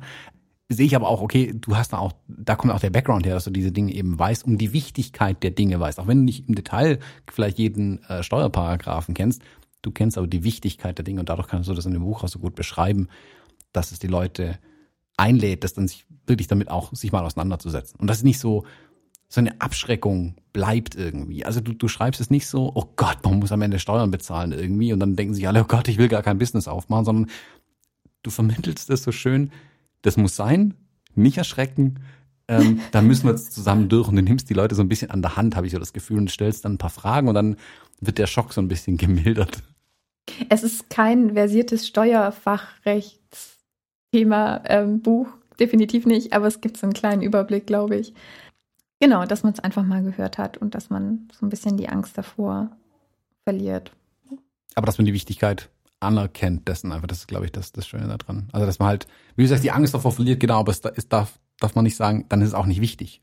also, nee, nee, es ist genau. leider, ähm, leider ist es ja in der Selbstständigkeit ähm, ein sehr großer, also Fotografie ist ja wirklich in jedem Bereich, ähm, wenn man das hauptberuflich macht, äh, nur ein kleiner Teil mhm. des Ganzen. Es hilft ja zum Beispiel auch nichts, ähm, wenn dich niemand kennt. Du machst großartige Bilder, aber es kennt dich niemand oder auch so ganz viele Kleinigkeiten, ähm, wie äh, benahme ich einen Betreff einer E-Mail, damit man die E-Mail wiederfindet als Kunde, um es den Kunden einfacher zu machen. Also so ein Kram. Mhm. Ja, es Kunden, gehört auch dazu. Ja, Kundensicht ist gut. Ähm, das, das merke ich mit meinen Businesskunden zum Beispiel, wenn ich Produktion mache in irgendwelchen mittelständischen Firmen. Ich merke, dass ich deren Sprache spreche. Wenn ich da reingehe, habe ich das Gefühl, dass die überrascht sind, dass ich nicht da reingehe, meinen Schal nach hinten werfe und sage, ich bin hier der große Künstler, sondern dass ich genau deren Probleme kenne. Ich kann deren Probleme auch lösen. Ich weiß genau mit was die kämpfen und kann ganz viel hin und her vermeiden von vorne, weil ich in meinem letzten Job auf deren Seite saß. Ich habe die Fotografen gebucht ähm, und ich habe, ich weiß ganz genau, oh, das muss ich dann mit dem Abteilungsleiter und dem Chef und dann muss es doch in Einkauf und bla und überhaupt. Dadurch, dass ich jetzt auf der anderen Seite sitze, weiß ich, das kommt alles noch und ich kann es denen ein Stück weit abnehmen. Und das, das hilft mir da zum Beispiel ganz viel, dass ich das auch mal kennengelernt habe. Also, dass ich mal in einer Firma gearbeitet habe und weiß, wie es ist, A, Angestellter zu sein, eben nicht die totale Kontrolle über das Unternehmen zu haben, ähm, dass man auch nicht alles einfach selber entscheiden kann zum Beispiel äh, und die da so ein bisschen abzuholen, das hilft. Da hilft mir tatsächlich mein, mein beruflicher Werdegang heute ganz viel ähm, in der Kundenkommunikation. Und wie du sagst, das hat überhaupt nichts mit Fotografie zu tun. In dem Moment habe ich keine Kamera vielleicht nicht mal dabei sogar. Also das weiter von der, von der Fotografie kann es ja gar nicht weg sein tatsächlich. Ähm, aber es ist eben auch ein elementarer Bestandteil dessen, wenn man damit sein Lebensunterhalt einfach bestreiten möchte. Punkt. Was soll ich dazu? Nein, ja. Du nickst. Ähm, das ist schön. Ach so, es ist ein Podcast. Es ist, ich muss mich auch mal wieder dran erinnern. Das also, ist, passiert mir auch ganz oft. So, ähm, Saja, das war jetzt äh, ein wunderschönes Gespräch. Ich finde, du hast nochmal einen schönen Einblick in das Buch und hinter das Buch geboten. Das Buch ist, ist erschienen im Rheinberg Verlag. Ähm, ich packe den Link auf jeden Fall in die Show Notes auch rein, dass man sich das dann auch kaufen kann. Wir haben auch ein Buch zu verlosen, das ich dir jetzt gleich in die Hand drücke zum Signieren. Und ich überlege mir noch was, wie wir das verlosen. Ähm, aber du darfst auf jeden Fall einen schönen Spruch reinschreiben mhm. und dann hauen wir das hier raus. okay. Hast, wie viele Bücher hast du signiert? wenn ich das so fragen darf? Also von deinen. Ich wehre mich noch dagegen. Echt, du wehrst dich immer ich noch Ich wehre mich immer noch dagegen, weil ich das total. Guck aber ich will es auch nicht abwerten. Also es ist, ist ja total nett, also gemeint, aber ich, ich weiß, warum macht man das denn? Komm, erzähl mir doch, ich bin Verlagskauffrau, ich habe es nie gelernt. Warum signiert man Bücher? Ich kann dann vielleicht einen Schwank aus meiner jüngsten Buchgeschichte erzählen. Als das erste Paket mit Büchern hier ankam, habe ich das Paket aufgerissen, das erste in die Hand genommen mhm. und noch bevor ich irgendwie reingeguckt habe, habe ich mir ein Edding geschnappt und die erste Seite signiert. Was ist das? Was ist das dieses? Das ist meins. Ja. Jetzt doch da bin ich halt so ein bisschen, glaube ich, Rockstar-Rampensau einfach. Äh, ich fand das, das wollte, also, wo ich wusste, ich schreibe ich jetzt ein, ein Buch, Buch. geschrieben. Genau, ich wusste, ich habe das Buch geschrieben, jetzt will ich das blöde Ding auch signieren. Das, da habe ich mich richtig drauf gefreut. Cool. Krieg ich dann ein Buch von dir, das signiert ist? Weil ich habe nur meins ganz fürchterlich online bestellt und ich signiere dir eins. Großartig. Dann kriegst du auch ein signiertes von mir. Das ist wunderschön. Da freue ich mich drüber. so, Saya, vielen Dank, dass du heute hier warst. Es hat wirklich Spaß gemacht. Ähm, ich wünsche noch ganz viel Erfolg mit dem Buch. Schaut auf jeden Fall auch mal bei der Saya auf der Homepage vorbei. Guckt euch die hervorragenden Bilder an, die sie schießt, mit denen sie mich auch immer wieder begeistert. Der und Thomas ist so charmant. Nee, das, das stimmt wirklich. Ich fand deine Bilder, also du hast mich eingeschüchtert mit deinen Bildern äh, stellenweise auch schon, bevor wir uns näher kannten, gebe ich zu. hast mich angespornt, besser zu werden, so muss man Sind Tränen in deinen Augen? Ja, ein bisschen schon. ähm, ähm, genau. Ich danke dir dafür, dass du da warst und ich hoffe, wir sprechen dann, wenn wir beide jeweils unser zweites Buch geschrieben haben, nochmal miteinander im Podcast. Und weltberühmt sind und genau. unfassbar reich. Und, und ständig Bücher signieren müssen. Genau. Dankeschön, Thomas. Ich danke. Zu mir ist der Thomas nie so charmant. naja, also wenn du hier sitzen würdest vielleicht, ähm, könnte das könnte ich auch mal charmanter sein. So gucke ich ja nur hier diesen kalten, trostlosen Bildschirm an. Entschuldige bitte, du guckst mich gerade an. Wir haben die Kamera. Nee, ich habe dein Bild immer ausgeblendet, während wir aufnehmen. Das irritiert mich sonst. ja, vielen Dank auch. Ja, äh, sehr schön. Vielen Dank äh, euch beiden. Ich, mir fiel gerade was ein, das ist überhaupt nicht, das ist jetzt vielleicht, äh, also nicht, dass es jemand falsch versteht, das ist jetzt als Kompliment gemeint, aber ich habe vor ein paar Jahren einen total interessanten Artikel gelesen. Ich glaube, das war in der Psychologie heute der handelte von der Pathologie der Bescheidenheit. Das äh, fand ich ganz interessant, weil äh, Pathologie, weil, weil Bescheidenheit ist ja eigentlich etwas sehr Ehrenwertes. Es gibt aber ein zu viel an Bescheidenheit, was uns dann tatsächlich auch ein Problem machen kann. Und ich habe kürzlich noch in Fotografie tut gut davon gesprochen, dass wir stolzer sein müssen. Und ich möchte der Saya einen lieben Gruß dalassen, dass sie auf jeden Fall mehr Stolz äh, sich erlauben sollte. Und dazu gehört halt auch, sich zu erlauben, es geil zu finden, das Buch zu signieren. Das muss sie jetzt nicht machen, aber ich fand das im Ausgang ganz süß, wie ihr beiden da völlig gegensätzlich ähm, ja, auf völlig gegensätzliche Art und Weise dass äh, diesen Stolz genossen habt, finde ich gut. Ganz interessant zuzuhören. Ganz tolle Aufnahme. Vielen Dank. Gerne, gerne. ja, also ich finde auch, also das Buch ist ja wirklich, ähm, das ist ja auch nochmal ein Stück dicker wie meins. Ich finde es auch irgendwie ähm, umfangreicher. Ich habe ja auch hier Recherchen und so weiter mitbekommen. Also ähm, da kannst du wirklich mehr als stolz drauf sein. Es ist wirklich ein tolles Buch geworden und ähm, ich glaube, die auch die Arbeit, die der Verlag reingesteckt hat, zu sagen, hey, wir machen nicht einfach nochmal ein Buch und hauen das auf den Markt raus, sondern die haben sich da auch extreme Mühe gegeben, da wirklich ein Buch zu schaffen, was auch eine Weile Bestand hat. Ähm, hm. Das fand ich einen guten Ansatz daran und auch ihr Ansatz dann zu sagen, äh, wenn es so ist, dann muss ich hier aber nochmal von vorne anfangen und äh, die Hälfte nochmal in die Tonne kloppen. Da wird so ein Buch halt auch richtig gut. Das, das merkst du in dem Buch auch an. Also schönes Buch auf jeden Fall, ähm, das er da gemacht hat. Ja, ich habe jetzt den ganzen Zettel vollgeschrieben mit, mit, mit Kram. Lass wir mal gucken, ob wir da noch. Wollen wir noch einen Moment drüber reden? Oder ja, sehr gerne, auf jeden Fall. Du warst ja im Gespräch leider nicht dabei. Ähm, ja, jetzt gerade schon, ne? ja gut, jetzt schon, aber ähm, ich wollte dich ja mit Fragen vertreten, aber du hast bestimmt selber noch Fragen. Vielleicht kann ich dir noch ein paar beantworten und wir können noch auf ein paar ähm, Sachen aus dem Buch direkt eingehen. Genau, ne? Also direkte Fragen habe ich gar nicht. Ich, wie gesagt, dieses Ding mit der, mit der, mit dem Stolz, das ähm, möchte ich quasi tatsächlich warm empfehlen. Und ähm, ich würde den Verlag gerne ansprechen. Äh, das ist ja so ein bisschen Thema von mir. Hört doch endlich auf, die Kunden, die Leser zu siezen. Ich weiß nicht, ob das jetzt von der Saya kam oder vom Verlag kam. Meistens kommt es ja vom Verlag. Das finde ich, das ist das Einzige, was wirklich nicht passt in dem Buch, finde ich, weil wenn man die Interviews liest, ähm, wenn man inhaltlich sich mit der Sache beschäftigt und spürt, was sie so an den Leser heranträgt, dann ähm, ist da so viel Wärme drin, dass das sie, äh, äh also medizinisch gesprochen, Namenkunstfehler ist. Das finde ich tatsächlich schlimm. Aber das ist eine Sache, die meistens die Verlage vorgeben. Ich weiß nicht, wie es hier gelaufen ist. Da würde ich gerne so ein bisschen in die Verlagswelt rausschreien, dass sie das ein bisschen genauer screenen und dass sie sich nicht das Thema angucken oder die Verlagskultur angucken, sondern sich den Autor mal anschauen und wie würde es sein, wenn der Leser beim Autor sitzt und sich mit dem an ein Thema macht, dann würde man wahrscheinlich mit einem Kaffee oder ich vermute fast mehr mit einem Tee bei der Saya sitzen und mit der per Du das Ding besprechen das ist mit die einzige Kritik, die ich habe und das ist ziemlich gut, wenn das die einzige Kritik ist. Also das nehme ich auch bitte als, das ist bitte als Lob zu verstehen, aber das, also das ist mir wirklich stark aufgefallen. Also und ich hatte es nicht mal mehr auf dem Schirm. Also es ist jetzt keine alte Verletzung aus meiner eigenen Buchgeschichte, sondern das ist mir sehr, sehr aufgefallen. Vor allen Dingen, wenn ich so beim Steffen oder bei anderen in den Interviews rumblättere und dann komme ich auf eine andere Seite und ja, lande wieder in dieser Ansprache. Das ist. Ich hoffe, wir drehen uns da gerade ein bisschen in dem Punkt. Hm. Ja, ich glaube gerade bei den Hochzeiten, weil es ja auch ein eher junges Publikum ist eigentlich. Also mhm. sowohl die Hochzeitskunden sind überwiegend junge Leute, ähm, die wir, die sich dann eh alle duzen und auch die Fotografen und Fotografen, die sich das Buch kaufen, das wird jetzt nicht, glaube ich, behaupte ich mal, nicht der gestandene Fotograf, Fotografin mit 50 sein, ähm, sondern auch eher eine junge Zielgruppe. Also im großen Teil wird es eher eine junge Ziel, jüngere Zielgruppe sein, so ja. muss man jetzt sagen. Und da auch in der in der Branche, also du, du siehst ja auch dein Brautpaar nachher nicht. So. Genau.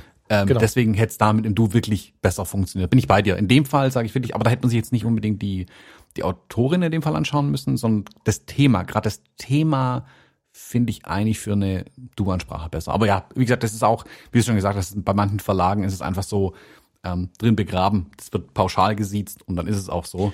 Aber das wird sich ändern mit je, je mehr junge Autoren kommen äh, und je mehr junge Leute auch in den Verlagen arbeiten.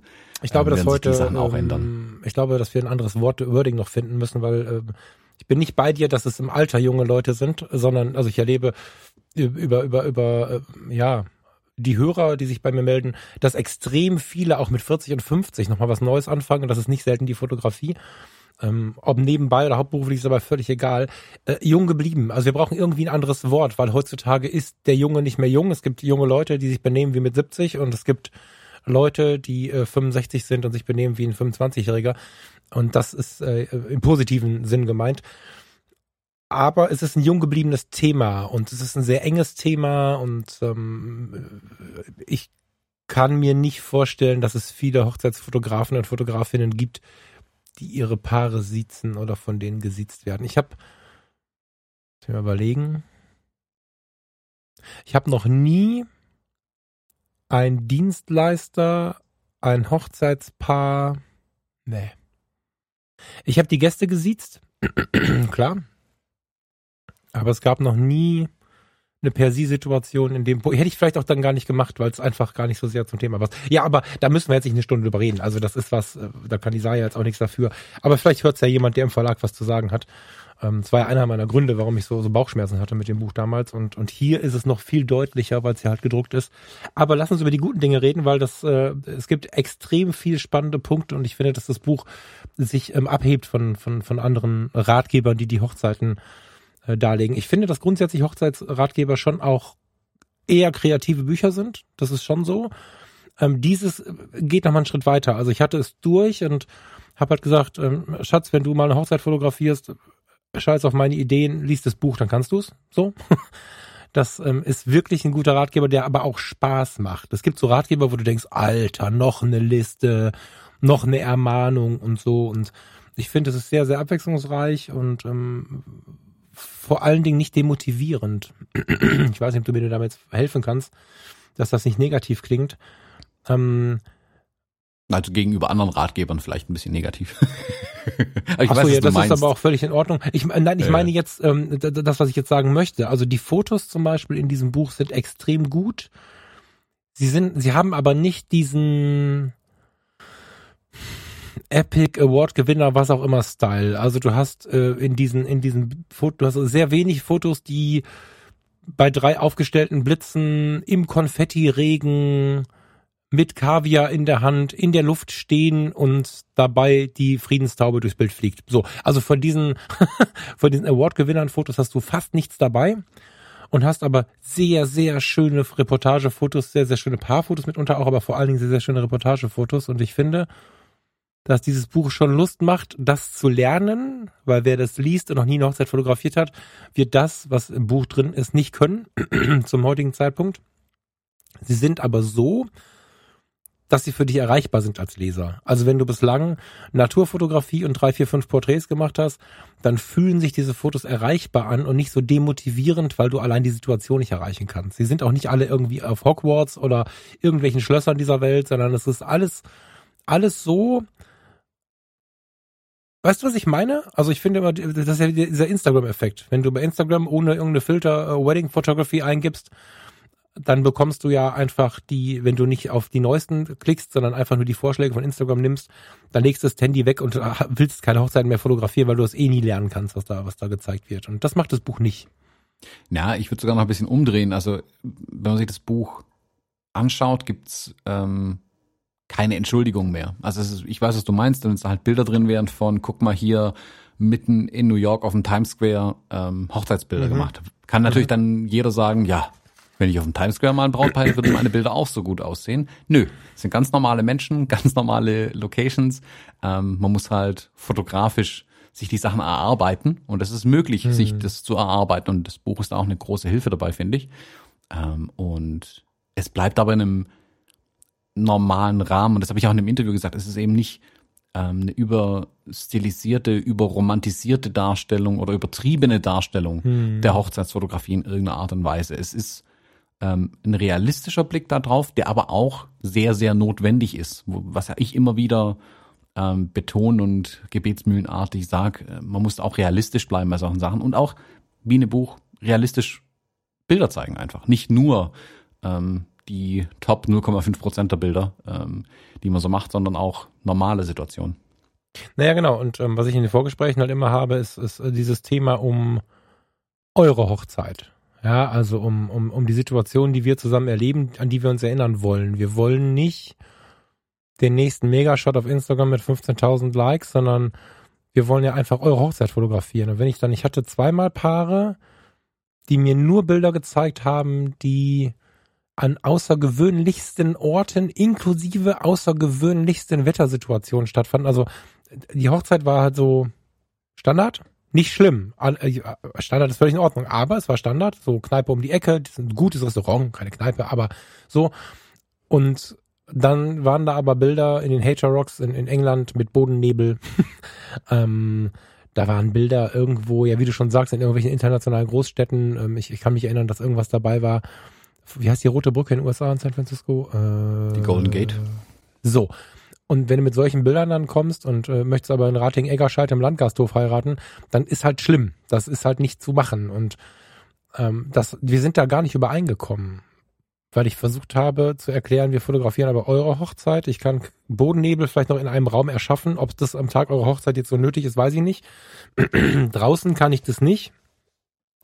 Und dann wurde nicht darauf eingegangen, was für Fotos man möchte, sondern dann wurde äh, in meinem Beisein gegoogelt, äh, wo es denn stark genügende Bodennebelmaschinen für Outdoor gibt. Und da habe ich dann gesagt, okay, dann bin ich aber nicht euer Fotograf, weil ich halt so sehr wichtig finde, dass man den Tag, wie er ist, fotografiert. Und ein anderes Paar wollte bei Regen äh, die Sonne reingeschoppt haben und ließ sich davon auch nicht abbringen. Das habe ich auch nicht gemacht, weil ich dann einfach so sehr nicht meine Schiene fahre, dass ich nicht versprechen kann, also wenn ich nicht mit Herzen, mit meinem Herzen dabei bin, dann kann ich nicht versprechen, dass es geil wird. Und wenn ich während ich im Regen Fotos mache, so tue, als wenn die Sonne scheint und dann noch mit Photoshop den Himmel austauschen soll, dann ist es nicht meine Hochzeit. Und deswegen habe ich das in dem Buch und auch in eurem Gespräch ein bisschen gefeiert, dass sich das Buch tatsächlich auf eine echte, ehrliche Reportage bezieht. Und das heißt nicht Kacke. Die kann ja wundervoll sein, aber sie erzählt von dem Tag, wie er war. Und das, ähm, das fand ich sehr, sehr schön. Du hast ja auch, du hast es ein bisschen härter noch beschrieben.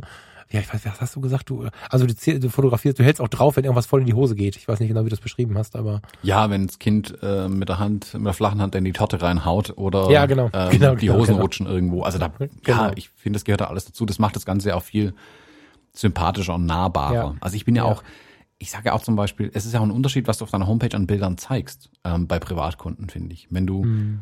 ähm, was deine Buchungen angeht, wenn Privatpersonen, die vor allem selbst vor der Kamera stehen, dich buchen und die auf deiner Homepage nur Supermodels sehen, dann sind die sehr, sehr zurückhaltend, dich zu buchen, weil sie dann immer das Gefühl haben, oh, so gut sehe ich aber nicht aus. Und du willst nicht im Erstkontakt mit Kunden denen schon das Gefühl geben, dass sie nicht gut aussehen.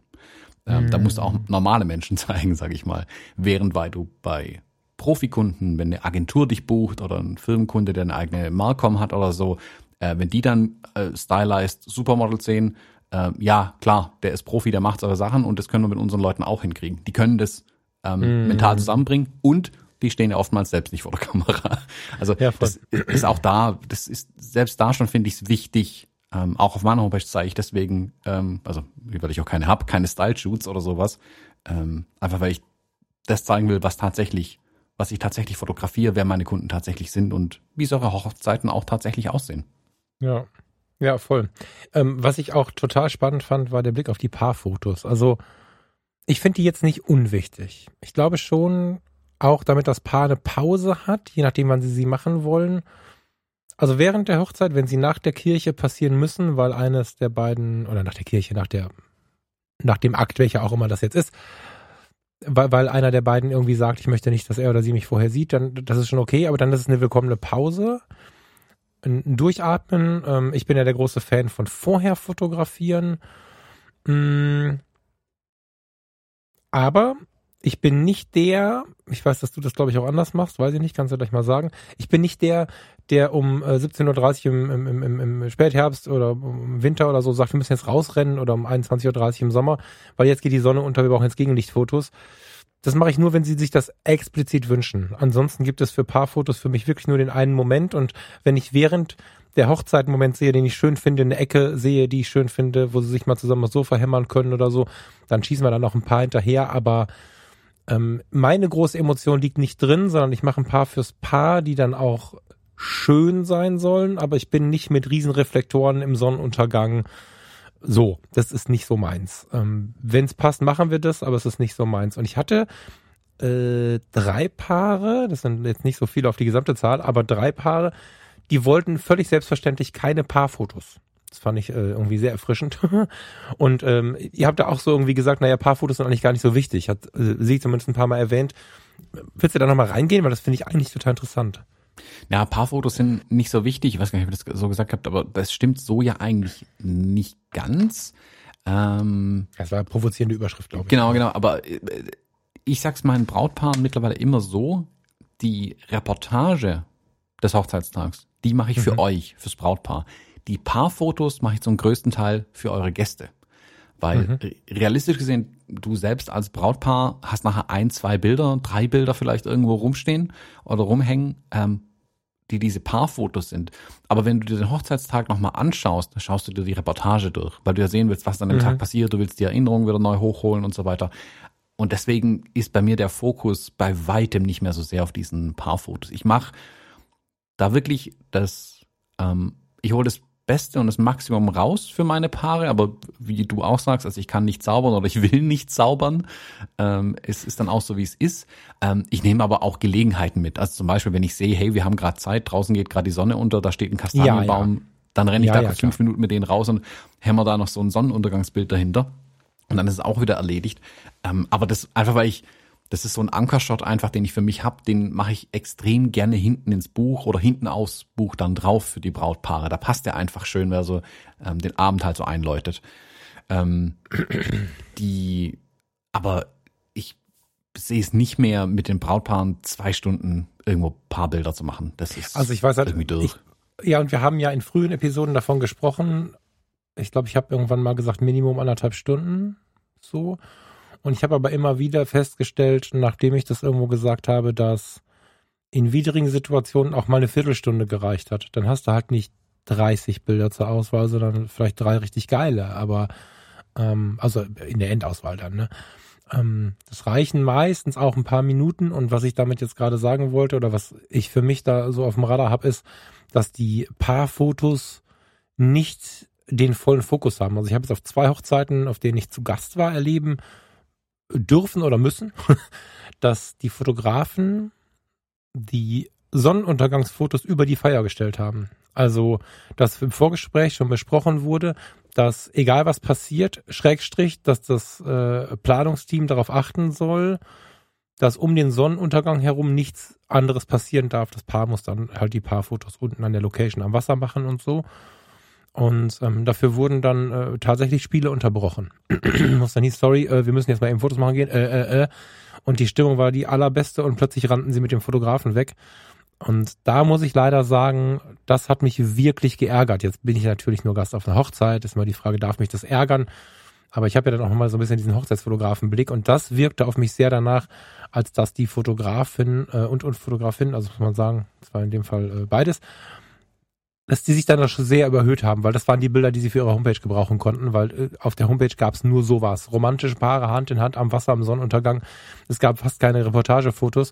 Und die Reportagefotos waren auch nicht mit Herz gemacht. Also das waren Porträtfotografen, die, weil man es so macht, bei dem Rest dabei waren. Und äh, da arbeite ich einfach anders und feiere, dass ihr das so ein bisschen auch besprochen habt, weil die Reportage ist das Wichtige. Diese, diese, diese Porträtfotos könnte man theoretisch auch eine Woche auf zwei danach nochmal machen, indem man sich wirklich trifft. Habe ich auch schon ein, zwei Mal gemacht, dass man sich dann nur nochmal getroffen hat, um ein paar schöne Porträts nachzuschießen.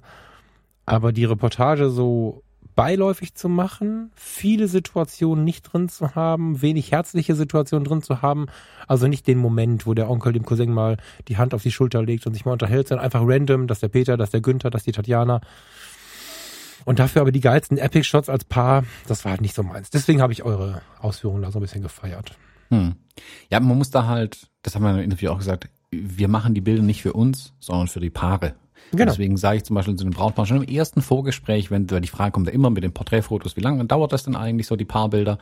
Ähm, und das sage ich auch immer, es kann sein, dass ich euch abends nochmal rausziehe für so ein Sonnenuntergangsbild, ähm, wenn ihr das möchtet und auch nur, wenn es das Wetter hergibt und wir lassen deswegen aber nicht die Feier liegen. Wenn es nicht reinpasst, passt es nicht rein. Und mhm. selbst an dem Tag überlasse ich es immer noch mal den beiden zu sagen, du, nee, komm, lass gut sein. Also ich dränge da überhaupt nicht drauf, sondern ich sage halt, genau. hey, wir hätten jetzt eine Chance, ähm, sollen wir das noch machen? Und nicht, oh, wir müssen jetzt, sondern das ist nicht das wichtigste Bild. Und wie gesagt, wenn die sagen, hey, du, wir sind gerade so drin, oder wenn ich sehe, die tanzen gerade und tun, dann schnappe ich mir die nicht an der Hand und zerre die von der Tanzfläche. Äh, das meine ich, das passiert genau. halt tatsächlich. Ne? Das, ah, das, genau. Also oh der, Gott, der Punkt ja. ist, das Bild ist schön, wenn man die Chance hat, super, aber wie du es gerade auch beschrieben hast, es geht nicht um uns an dem Tag, um uns Fotografinnen und Fotografen, es geht um das Brautpaar. Da muss man, das muss sich immer im Hinterkopf behalten.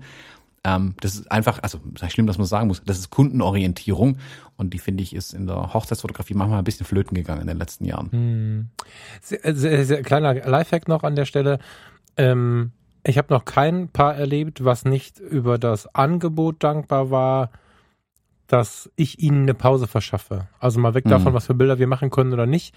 Wenn es denn dann am Abend und wenn es in der Nacht ist, irgendwann die Situation gibt, wo das Paar einfach eine Überdosis hat und das ist bei fast jeder Hochzeit so, dass das Paar irgendwann denkt, Alter, ähm, es ist sehr, sehr wertvoll, den Paaren anzubieten, der Schuldige zu sein, wenn sie mal durchatmen wollen. Und dann muss man nicht sofort mit denen die Fotos machen, sondern ich sage zu denen, wenn wir soweit zufrieden sind mit dem, was wir erlebt haben, mit dem, was wir fotografiert haben, nehmt mich halt bei der Hand, gebt mir ein kurzes Zeichen, dann bitte ich euch mit zugekniffenem Auge, bitte ich euch unbedingt nochmal rauszukommen, weil ich im Dunkeln eine ganz tolle Idee habe und dann gehen wir raus, ich nehme mir einen Drink mit, ihr nehmt euch einen Drink mit. Und dann geht ihr rechts rum und ich links rum. Und wir verabreden uns in einer halben Stunde irgendwo.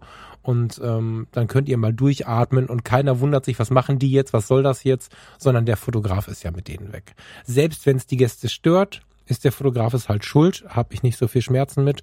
Da reagieren die Paare unglaublich dankbar für und ungefähr die Hälfte ruft es tatsächlich aktiv ab. So. Ich habe ein, zwei Mal auch gefragt, weil ich den Eindruck hatte bei der Beobachtung von den beiden, dass nicht so cool war und dann haben sie sehr dankend angenommen. Aber etwas über die Hälfte würde ich so schätzen, ähm, Tendenz schon irgendwie mehr kommen auch und sagen, boah, können wir mal rausgehen. Gar nicht, weil sie ihre Gesellschaft nicht mögen oder, oder weil sie ihren Tag nicht genießen, sondern weil es einfach sehr, sehr wertvoll ist, mal durchzuatmen. Und ja, kann ich nur empfehlen, diesen hm. Move. Ja, nehmt euch nur irgendwie einen Donut vom Buffet mit oder so, sonst. ja. Tja, mein Zettel ist voll. Jetzt können wir aber nicht den ganzen Zettel abrufen, weil sonst sind wir noch mal eine Stunde dran. Aber ich gucke noch mal drauf. Habe ich noch irgendeine Frage oder ja, gelacht habe ich natürlich, als du dann von deiner Hochzeit erzählt hast. Die mhm. zufällig ich fotografiert. Das fand ich sehr, sehr schön. Hm.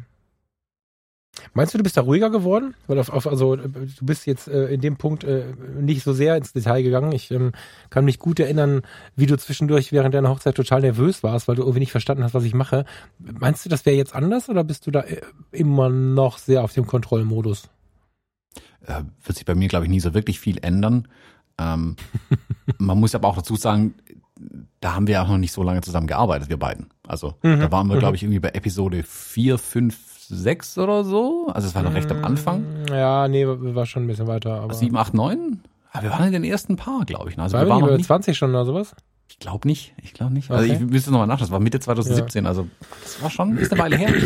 Ähm, ja, stimmt. ich glaube, das kam dazu. Also ich kannte deine Arbeitsweise noch nicht. Also nicht, dass ich hm. dir nicht vertraut hätte, aber ich kannte deine Arbeitsweise nicht. Heute weiß ich ja viel mehr, wie du fotografierst. Und wenn ich sehe, du rennst irgendwo, keine Ahnung, wie weit entfernt rum, weiß ich, aha, Falk wieder mit seinem 135er und dann bin ich dufte damit irgendwie. ähm, damals war ich aber so extrem auf diesem 35 Millimeter Trip und da dachte ich mir, wenn er von da hinten fotografiert, sind wir aber auch nur noch drei Pixel hoch äh, am Ende. ähm, das, also da würde ich heute, äh, wenn wir was zusammen fotografieren, oder also meine Hochzeit wirst ich nicht nochmal fotografieren, aber wenn wir zusammen fotografieren, auch die Hochzeiten, die wir danach zusammen gemacht haben, bin ich viel, viel entspannter, weil ich deine Arbeitsweise jetzt einfach besser kenne ja auch. Ich wollte das gar nicht ähm, so sehr auf mich beziehen jetzt. Ja. Ich meinte mehr so dieses, ähm, diesen, also diesen Perfektionismus so ein bisschen abzugeben. Sie hat ja ganz schön, also beziehungsweise ihr habt beide im Gespräch äh, ganz schön was übereingebracht und zwar dieses ähm, Kontrolle abgeben, locker bleiben, so, das hat sie ein paar Mal angebracht und ihr habt das ähm, im Gespräch sowohl aus Sicht des Hochzeitsfotografen als auch des äh, Paares, weil ihr auch beide von euren Hochzeiten gesprochen habt. Also wenn, wenn, wenn du im Vorgespräch oder während der Hochzeit das Paar dahin bekommst, dass es nicht irgendwie völlig panisch die ganze Zeit guckt, was machen die Dienstleister. Hm. Und gleichzeitig als Fotograf aber nicht äh, die ganze Zeit grenzhysterisch bist, weil du Angst hast, was zu verpassen. Dann ähm, wird es am Ende ein runderes Ergebnis werden, weil einfach diese, ja, diese Kontrollversuche zu irgendwas führen. Also stelle dir vor, du wärst dann in diesen schönen Situationen, als die Torte kam zum Beispiel, zu mir, ich weiß, da hat nicht viel gefehlt, aber du wärst dann panisch zu mir gerannt und hättest dann da irgendwie da, weißt du, das, das äh, zerstört nicht nur ein Foto, sondern ist in der ganzen Situation ja irgendwie eine andere Erinnerung, als wenn man einfach sich über die Torte freut. So. Ja, klar. Das ist aber zum Oder Beispiel wenn der Fotograf panisch, panisch wird, fotografiert er daneben. Ist ja auch ja, so. Also. Das ist aber was zum Beispiel, was ich versuche mein, also ich drehe es jetzt mal um, was ich versuche meinen Brautpaaren aber zu vermitteln. Mhm. Ich hab das unter Kontrolle. Macht euch um mich keine Gedanken. Mhm. Ähm, Einfach weil ich den, weil ich genau das bei einem Brautpaar vermeiden will. Dass die sich denken, oh, sieht der Fotograf, das ist der irgendwo, was macht der mhm. eigentlich? hm. seid beruhigt. Sehr wahrscheinlich habe ich das voll under control. Ähm, mhm. Und wenn nicht, lasse ich es mir zumindest nicht anmerken. Das ist ja der alte Trick. Ähm, aber das versuche ich schon auch zu vermitteln. Also, dass ihr, hey, habt ihr einen Profi an der Hand, ihr müsst euch nicht um mich kümmern in irgendeiner Art und Weise, dass ich ähm, weiß, wie rum man die Kamera hält oder ähm, dass wenn getanzt wird, werden auch Bilder gemacht. Ja, natürlich. Ähm, ich glaube, es ist schon wichtig, das ein bisschen auszustrahlen tatsächlich. Und da kommt man natürlich erst mit der, mit der Routine irgendwie hin. Die ersten paar Hochzeiten ähm, ist es eher so dieses, wie sagen wir mal, maximale Selbstsicherheit bei völliger Ahnungslosigkeit. Ähm, da sicheres muss Auftreten bei völliger Ahnungslosigkeit. Sicheres ja. Auftreten bei völliger Ahnungslosigkeit. Da muss man das noch ein bisschen, ha, sag mal, ähm, eher sich eher ein bisschen aufplustern, sage ich mal. Das kommt aber mit jeder Hochzeit, die man macht, wird es immer besser. Und dann ist es, glaube ich, wichtig, dass man dem Brautpaar das Gefühl gibt. In meiner Situation kannst du es nicht vergleichen, eben wie bei Saja auch, weil wir eben selbst drinstecken. Aber ich kenne das von anderen. Ich habe mal ein Brautpaar fotografiert, die beide Gastronomen sind. Die haben ein Hotel, die haben eine Wirtschaft und eine Metzgerei dran die, ich war denen völlig wurscht. Also die wussten schon, sie haben mich gebucht und das ist super. Die kannten mich auch vorher schon. Aber mit dem Caterer haben die halt zum Beispiel immer so ein schräges Auge rübergeworfen, weil sie sich halt dachten, ja, klappt das alles so? Muss man schnell helfen oder so? Einfach aus der, wenn man es ja gewohnt ist, sag ich mal, wenn du in dem Bereich arbeitest, komm, dann helfe ich kurz mit. Und es war wirklich, es war immer kurz davor, dass die Braut mit dem Brautkleid in die Küche rennt und noch schnell eben äh, zwei Hauptgänge auf die Teller äh, draufhaut. Ähm, das ist dann, ich glaube, das ist auch, also äh, professionsabhängig. Also wenn das Brautpaar mhm. einen der Berufe macht, die an der Hochzeit vertreten sind, dann mhm. gucken die da immer drauf, glaube ich. Mhm. Das stimmt. Ähm, äh, sicheres Auftreten bei völliger Ahnungslosigkeit total spannend. In den ersten Folgen haben wir das noch ziemlich laut beworben. Ähm, mit einem Witz dabei, weil völlige Ahnungslosigkeit stimmt ja nicht, aber ich glaube, heute wird man es ein bisschen anders formulieren locker bleiben. also du, du änderst ja nichts daran. Ja, du, du kannst ja nicht als Fotograf in eine Situation reinrennen, das Paar anschreien, dass sie sich jetzt mal vertragen sollen oder was auch immer wir so für an, an für so kleine Fehlerchen und Problemchen von so einer Hochzeitsreportage kennen. Meistens ist das Problem, wenn wir es überhaupt so nennen wollen, die Situation, die nicht so bilderbuchmäßig ist, entsteht ja in der Gesellschaft oder in dem, bei dem Paar oder mit dem Dienstleister ABC oder was auch immer. Und das einfach mitzunehmen, ist deutlich sicherer, als zu versuchen, es zu überspielen, weil sicheres Auftreten bei völliger Ahnungslosigkeit klingt ja immer so, als wenn man alles überspielt. Das macht ja so auch keinen Sinn. Ne? Das würden wir heute wahrscheinlich anders formulieren. ja, locker ja. bleiben. Ich glaube, ja, also, pass halt auf, aus Fotografie tut gut. Äh, annehmen, ja, also Annahme von dem, was ist, ist einfach ganz, ganz gesund. Naja, es sind ja zwei Sachen. Also ich, ich stimme dir da, glaube ich, voll zu. Es ist aber, glaube ich, auch für dich selbst wichtig, ähm, zu sagen, ich weiß hier gerade nicht, was passiert und es ist okay, Daumen hoch, dann aber, wie du sagst, locker bleiben, aber trotzdem mhm. dem Brautpaar das Gefühl geben, du hast es unter Kontrolle. Aber wenn du anfängst, selbst in Panik zu geraten, dann kannst du unmöglich dem Brautpaar vermitteln, dass du das irgendwie unter Kontrolle hast, wenn du dann mit hochgerissenen Armen durch die Gegend rennst. Man muss da auch, also dieses sichere Auftreten auch sich selbst gegenüber, ähm, dass man auch weiß, was man kann, was man nicht kann, hilft da ganz viel. Ähm, und dann kann man auch darum rumarbeiten. Aber don't panic ist, glaube ich, eher äh, ein mhm. guter guter Rat, den man mitgeben kann, weil das hilft auf gar keinen Fall. Das hilft ja. nie. Ähm, ich ich habe bei so einem ähm, so, so ein Rudel heiraten, weißt du? so Schlossgarten und äh, 17.15 Uhr, 17.30 Uhr, 17.45 Uhr, also wenn, wenn, wenn so die Paare so durchgereicht werden. Da habe ich mal eine Stunde Versatz auf meine Einladung gehabt. Also ich hatte den falschen Zeitplan bekommen und ähm, alle haben ihn korrigiert bekommen, nur ich nicht. Und das war, äh, da war ich dann zwei, zwei Gesellschaften vorher da. Und ähm, ich konnte mich abseits setzen und äh, halt mir die vorherigen Hochzeiten so ein bisschen angucken. Das war ganz praktisch, weil ich sehen konnte, von ich war da vorher noch nie, von wo nach wo funktioniert was, Licht und so, das war super. Und da war ein Fotograf, der hat zweimal ein Selfie gemacht. so, so, und da habe ich gedacht, was macht der da, ne? Und nachher hatte ich tatsächlich äh, kurz die Chance, ich bin da hin, ich so, sag mal, was hast du denn da gemacht? Sagt er, na ja, wenn irgendwas ist, was ich nicht verstehe und was mir die Sorge machen könnte, dass ich vielleicht etwas verpassen könnte oder falsch verstehen oder missinterpretieren könnte, dann mache ich immer ein Selfie von meinem fragenden Gesicht und dann ist die Situation für mich aufgelöst, weil zur Not habe ich das Foto, was ich den Paaren gebe, das hätte er erst einmal gemacht, aber wenn dann die Braut mhm. irgendwie eine Viertelstunde, 20 Minuten zu spät kommt, dann hat er erst sein fragendes Gesicht fotografiert und dann hat er die Situation fotografiert, dass gerade nichts passiert, um dann aufzulösen, dass es weitergeht. Und den Hack fand ich richtig geil. Der hat halt gesagt, immer wenn ich unsicher werde und nicht weiß, was hier Sache ist, dann drehe ich die Kamera um und mache ein Selfie von so einem hm, fragenden Gesicht äh, mit dem Hintergedanken, dass man es natürlich auch in die Reportage packen kann und jeder wird dabei der, verstehen irgendwie, ja, äh, da war irgendwas komisch, haha, stimmt, sie kam ja nicht und so weiter. Fand ich super gut, um für sich selbst diese Spannung rauszunehmen. Mhm. Sieht ein bisschen ja, komisch ein aus, muss man sich trauen, muss man sich trauen vor so einer Gesellschaft, ne? Einfach mal die Kamera umzudrehen und in seine, in seine eigene Kamera zu grinsen, aber fand ich geil. War irgendwie ein cooler Ansatz. Mhm. Selfies mache ich aber tatsächlich relativ viele auf Hochzeiten, muss ich zugeben. Echt? Ähm, okay. Äh, das habe ich mir irgendwann vor ein paar Jahren angewöhnt und zwar mit den Handys der Gäste. Ich krieg ganz, ganz oft ja die Telefone der Gäste in die Hand gerückt. Oh, kannst du eben auch noch kurz mit unserem Telefon ein Bild machen? Natürlich kann ich mit eurem Telefon ein Bild machen. Und das erste, was ich mache, wenn sie es mir geben, die haben das dann, die stellen das ja dann immer schon so ein, dass ich nur noch draufdrücken muss, als ob ich gar keine Ahnung hätte. Ich stelle dann auf mhm. die Selfie-Kamera um, mach kurz eine Grimasse, schieß vier, fünf Bilder von mir, drehe dann wieder auf die Front-Facing-Kamera um und fotografiere dann das, was ich eigentlich hätte fotografieren sollen. Dann gebe ich denen das Telefon zurück und die blättern dann durch die Bilder durch. Ach, guck mal, hat uns fotografiert, super, super. Und je weiter sie nach hinten blättern, irgendwann sehen sie dann ein paar Grimassen von mir. Großer Lacher jedes Mal, High Five, alle lustig. Ähm, das ist einfach so ein Eisbrecher auch mit den Leuten, weil wie gesagt, trauen sich gerade so mir das Telefon in die Hand zu drücken und dann sind wir aber auch Freunde irgendwie. Deswegen auf jeder Hochzeit gibt es bestimmt 10, 15 Selfies von mir, die ich mit verschiedenen Telefonen dann gemacht habe. Witzige Idee. Okay, auf die Idee, das muss ich mir beim Hinterkopf halten, das ist cool.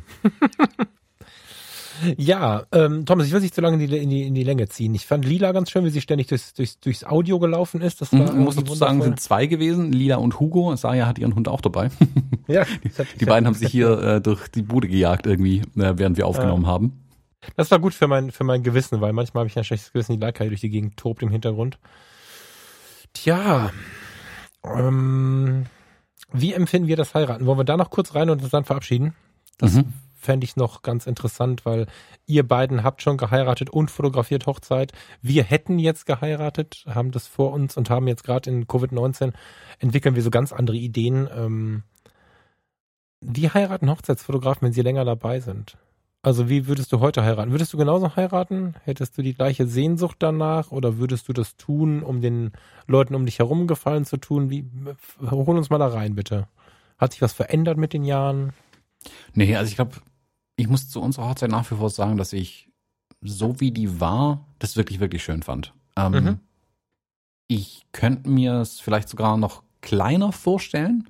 Mhm. Ähm, aber ansonsten, wir haben das ja wirklich relativ gemütlich und locker gemacht mit ein paar, ich sag mal, klischeehaft eingestreuten Hochzeitssachen. Ähm, auf der anderen Seite haben wir aber auch Sachen gemacht, ähm, wo ich gesagt habe, hey, das ist, das wird einfach eine lockere Party mit Freunden. Also irgendwie im ganzen Haus gefeiert. Also das war ein, das Gebäude, wo die Location, wo wir gefahren haben, mehrere Stockwerke, mehrere Zimmer und überall war irgendwo ein bisschen was und das fand ich eigentlich schon ähm, gut so, wie es war. Also ich habe wenn ich dran zurückdenke, ich hatte jetzt kürzlich das Album mal wieder in der Hand ähm, von der Hochzeit.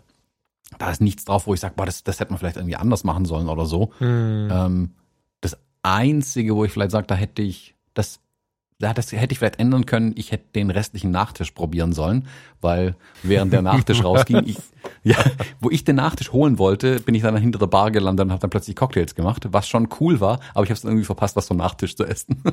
Ja gut, das seid ihr selber schuld, weil ihr irgendwann ja. den ganzen äh, Dienstleistern gesagt habt, sie sollen endlich mitfeiern und dann war in der Bar Selbstbedienung irgendwie.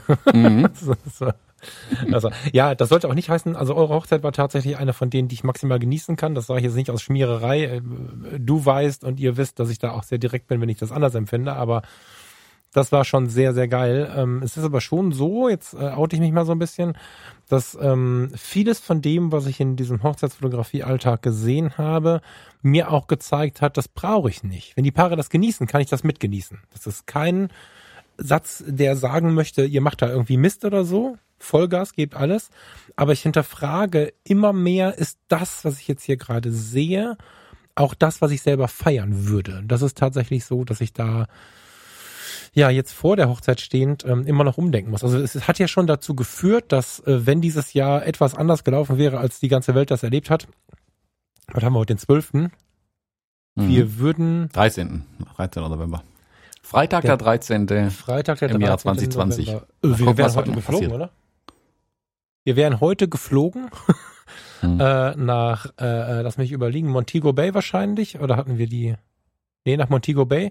Wären dann da aufs Schiff gegangen und hätten in drei Tagen am Abend zwischen Jamaika und Yucatan auf dem Cayman-Graben hätten wir geheiratet. Also hätten wir es vom Kapitän verheiraten lassen. Was natürlich heißt, dass da, also wir sind jetzt ja, also das wäre teuer genug gewesen, wir hätten jetzt keine Trauzeugen oder so mitnehmen können. Das heißt, das wäre zumindest auf diesem standesamtlichen Teil, ähm, den der Kapitän ja verheiraten darf, wenn man in den internationalen Gewässern ist und das Schiff in Europa zugelassen ist, so, ähm, wäre jetzt, hätte nichts davon gehabt, was die ähm, Hochzeiten, die ich so fotografiert habe, hatte, hatten. Und das kommt sicherlich auch daher, und ich hatte das große Glück, dass äh, Farina und ich diese Idee quasi zusammen entwickelt haben und ich das nicht lenken musste, aber da hat sich mein Blick schon sehr, sehr stark verändert. Und ich bin mal gespannt, wie das jetzt wird. Also wir haben neulich kurz überlegt, ob wir uns die 80 Euro nehmen sollen und mal im Rating anrufen sollen, ob sie Zeit haben. so im Lockdown darf eh keiner rein, aber zwei dürften rein. Äh, wenn dem so gewesen wäre, hätten wir bei dir angerufen und hätten dir das gleiche hingelegt, was ihr mir damals hingelegt hättet und ein bisschen Spritgeld, ob du mal für ein paar Stunden kommen kannst, durchs Fenster vom Standesamt von außen fotografieren. Wir, also wir hatten da schon ganz wilde Ideen, die aber alle sehr weit weg sind von dem, was ich so bisher erlebt habe. Das heißt nicht, dass ich nicht vielleicht nächstes Jahr trotzdem total klassisch das Ganze erlebe. Keine Ahnung, werden wir sehen, aber da ist schon, also bei mir ist da viel Veränderung im Geiste, tatsächlich. Mhm. Also ich habe ähm, vor zwei Wochen, ja, ziemlich genau zwei Wochen jetzt nochmal ein Brautpaar begleitet, die zu zweit geheiratet haben. Ganz im Geheimen, mhm. also keiner mhm. wusste Bescheid. Sind natürlich trotzdem auf dem Weg zum Standesamt äh, von einem Bekannten erwischt worden in der Stadt. Der musste dann ruhig halten, ähm, noch ein paar Stunden. Ähm, fand ich auch schön. Also die, also die haben gesagt, ihnen kam das mit dem ähm, mit den Kontaktbeschränkungen und so alles entgegen, weil die wollten eigentlich alleine heiraten. Jetzt haben sie eine gute Ausrede, warum sie es gemacht haben. Ähm, fand ich aber auch total schön. Also sie haben sich einen total schönen Tag daraus gemacht. Ähm, und ich glaube, das war auch genau nach deren Vorstellung. Also die, es gibt nicht, wie macht man eine Hochzeit, sondern wie wollt ihr eure Hochzeit machen, ist nach wie vor das Wichtigste, glaube ich, was man den Brautpaaren mitgeben kann dass er wirklich nochmal in sich gehen. Das sage ich auch in jedem Vorgespräch. Und das ist ja meistens ein Jahr vorher, da kann man noch eingreifen, wenn sie das möchten. Also mhm. können die nochmal in sich gehen und sich, überlegen, okay, brauchen wir die Hüpfburg? Mhm. Ähm, und oder wollen wir nicht das Ganze kleiner machen oder wollen wir es noch größer machen, was ja auch völlig in Ordnung ist. Also ich will es ja keinem absprechen. Ähm, die beiden haben sich einen total schönen Tag gemacht mit den Dingen, die sie wollten im kleinstmöglichen Rahmen. Die, die kannten sogar die Standesbeamtin äh, persönlich, was total schön war hatten sich beim Bäcker so eine Mini-Hochzeitstorte machen lassen, die so groß war wie eine Kaffeetasse quasi. So ein Mini-Törtchen, das hat genau vier kleine Stücke gegeben fürs Brautpaar, für die Standesbeamtin und für mich. Ähm, und sind dafür mit einem traumhaften, wirklich traumhaften Herbstwetter belohnt worden. War zwar frisch, aber ähm, Sonnenschein mit ein paar Wölkchen, so dass eine Textur am Himmel ist. Drumherum Weinberge in allen Herbstfarben. Traum, wirklich, also super, super, super schön. Ähm, auch fotografisch dann für mich natürlich dann ein Fest, da so zu fotografieren. Ähm, das war echt äh, eine feine Sache auf jeden Fall. Also das war, hat sehr viel Spaß gemacht. Und es war im kleinstmöglichen Rahmen, äh, wie man eine Hochzeit machen kann tatsächlich. Und deswegen, da gibt es kein richtig oder falsch. Das muss immer jeder für sich selbst entscheiden dann am Ende. Ich kann das ja, glaube ich, verraten. Ne? Also die, du hast mich da reinschauen lassen in die Bilder und und ähm, wir zeigen uns ja schon mal gegenseitig irgendwas und, und äh, so und du bist mal sehr nüchtern, mal ein bisschen begeistert und so, aber zu dieser Hochzeit, die ja weniger Bilder als normal waren, nein, die weniger Bilder als mit großen Gruppen waren, äh, das war die emotionalste Rückmeldung von dir. Das war richtig, richtig schön. Das irgendwie äh, geschrieben, beschrieben, wie verliebt dieses Paar war und es war total schön und so. Das wirkte sehr nach einem Event. Die machen die Hochzeiten immer Spaß, aber als wenn du da ganz besonders noch was von mitgenommen hättest. Das fand ich beeindruckend tatsächlich. Das war hm. sehr, sehr schön, nicht nur die Bilder zu sehen, sondern auch deine Art der Rückmeldung. Ähm, Gerade wenn man dich ein bisschen kennt, zu sehen, äh, zu lesen, besser gesagt in dem Fall. Voll gut. Hm.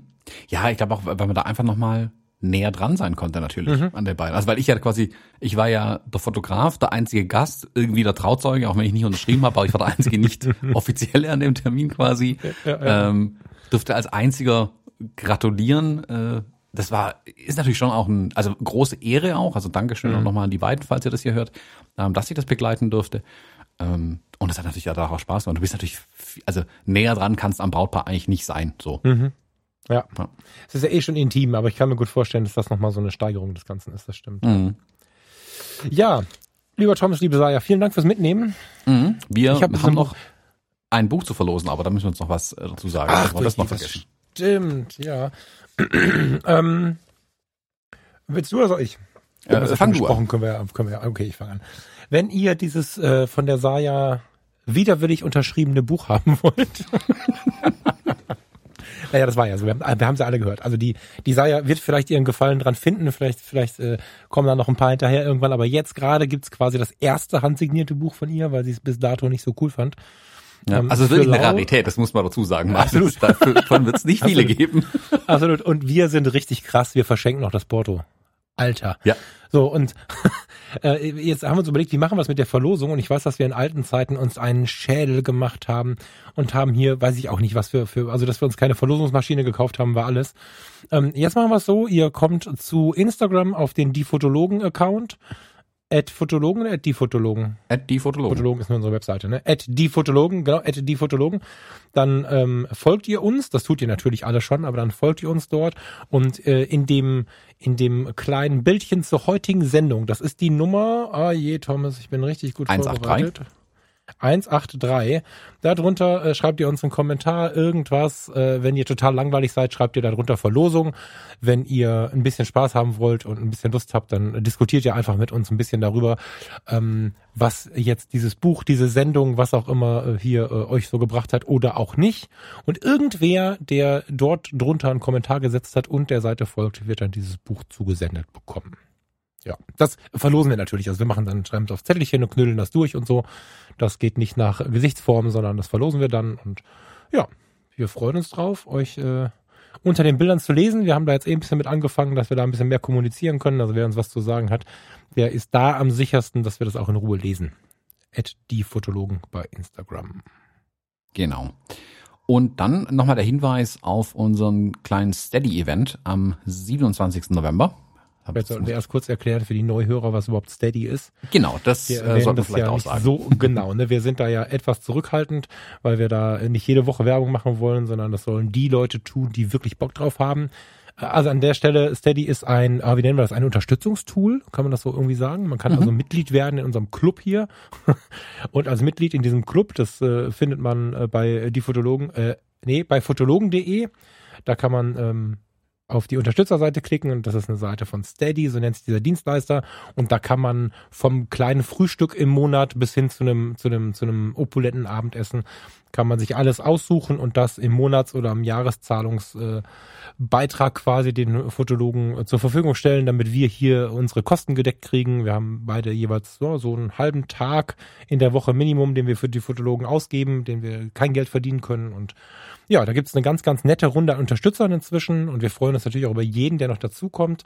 Und diese Unterstützer, die wollen wir eigentlich mehr als in der letzten Zeit mit im Boot haben. Also wir wollen ein bisschen mehr mit denen kommunizieren. Das hat jetzt Corona ein bisschen schwierig gemacht und deswegen haben wir jetzt gesagt, wir treffen uns einen Abend bei Zoom, ganz äh, zwanglos mit einem Rum, einem Kaffee, einem Bier, je nachdem, wie ihr so drauf seid, und hängen einfach ein bisschen nett zusammen rum. Ich kann mir vorstellen, dass wir irgendeine Verlosung uns noch überlegen. Eine Weihnachtstombola müsste es eigentlich geben. Wir haben das nicht besprochen. Ich gucke mal in die Webcam, wie der Thomas dazu guckt. Der ist ja Schwabe, da muss ich ein bisschen mehr aufpassen. Thomas hat ein bisschen Panik. Ich muss, der versteckt sich hinter Mikrofon. Sehr schön. Ich, äh, überlegen wir uns mal was. Also wir, irgendwie eine kleine Weihnachtstombola kriegen wir auch hin und dann machen wir uns einfach eine schöne kleine Weihnachtsfeier. Ja, wir machen jetzt kein großes Programm, aber wir hängen da zusammen rum. Ihr könnt euch gerne überlegen, ob ihr vielleicht Fragen habt oder Themen habt. Und alle, die bis zum 27.11. Unterstützer sind, bekommen ähm, in der Woche vorher auch schon, aber auch noch kurz vorher dann die Einladung zum Zoom-Link von uns. Und ja, da freuen wir uns drauf. Thomas guckt gerade fragend. Nö, alles gut, alles gut. Vielleicht über den Weg, ähm, es gibt, also jetzt, genau, da können wir die Chance auch noch nutzen. Ähm, es gibt die Möglichkeit für uns an euch als Unterstützer Nachrichten zu senden. Da gibt es einen Blog, der geschützt ist, wo ihr dann per Mail informiert werdet, dass es da einen neuen Beitrag gibt. Das kann man ausschalten. Manche Menschen schalten das aus, weil sie glauben, sie kriegen da Werbung. Das ist der Weg äh, zu dem, äh, zu diesem Event. Ja, also auf diesem Weg äh, werden wir dann den Link senden, den Einladungslink senden. Da müsst ihr mal schauen, dass ihr das unter Umständen eingeschaltet habt. Ich werde äh, heute, also heute ist Freitag der 13., um Gottes Willen, das habe ich jetzt gerade erst wahrgenommen. Heute ist Freitag der 13. Da werde ich euch äh, so eine erste Einladung mit ähm, Save the Date und so schicken. Wenn das nicht ankommt, solltet ihr mal schauen, was da los ist, ähm, ob ihr das vielleicht weggeklickt habt oder ob es im Spam-Ordner liegt oder so. Ja, alle, die jetzt schon unterstützen oder vielleicht dann unterstützen, erstmal einen herzlichen Dank. Das ist für uns wirklich was Besonderes und ich freue mich mega, vielleicht auch mal ein paar Gesichter von denen zu sehen, die da äh, ja noch nicht so richtig bekannt sind, weil wir haben auch Unterstützer dabei, die gar nicht so richtig auf dem Radar sind bei mir. Da freue ich mich drauf. Und ob wir jetzt fünf werden oder 50 oder was auch immer, das wird bestimmt ein netter Abend. Ja. 27.11. Genau, ab 20 Uhr. Genau, und äh, den Link zu Steady gibt es natürlich auch bei unserer Homepage und in den Shownotes hier in der Episode drin. Jod, dann freue ich mich auf Weihnachten und äh, pff, hab nichts mehr. Ach so, vielleicht den Hinweis, vielleicht den Hinweis noch. Ähm, es wäre tatsächlich ganz nett, wenn wir das mit Kamera machen. Ich habe jetzt äh, so ein paar Zoom-Events erlebt, ähm, auch bei anderen. Ähm, ich glaube, das ist irgendwie so ein bisschen, also das würde ich mir schon wünschen. Wenn jetzt jemand sagt, ich möchte teilnehmen, habe aber wahnsinnig Angst vor der Kamera, dann ist das schon okay, aber ich würde das Groß schon darum bitten, sich auch zu zeigen. So, das ähm, vielleicht als unbequemen Hinweis. Ich würde gerne die Zeit mit euch verbringen und nicht nur äh, auf so ein leeres Symbol gucken. Ja. Genau. Okay, Falk, dann würde ich sagen, hören wir uns nächste Woche wieder. Also mit unseren Hörerinnen und Hörern. Aber mhm. ich sage bis nächste Woche und schönen Tag noch. Danke fürs Zuhören und tschüss. Vielen Dank, liebe Leute. Bis dahin. Ciao, ciao.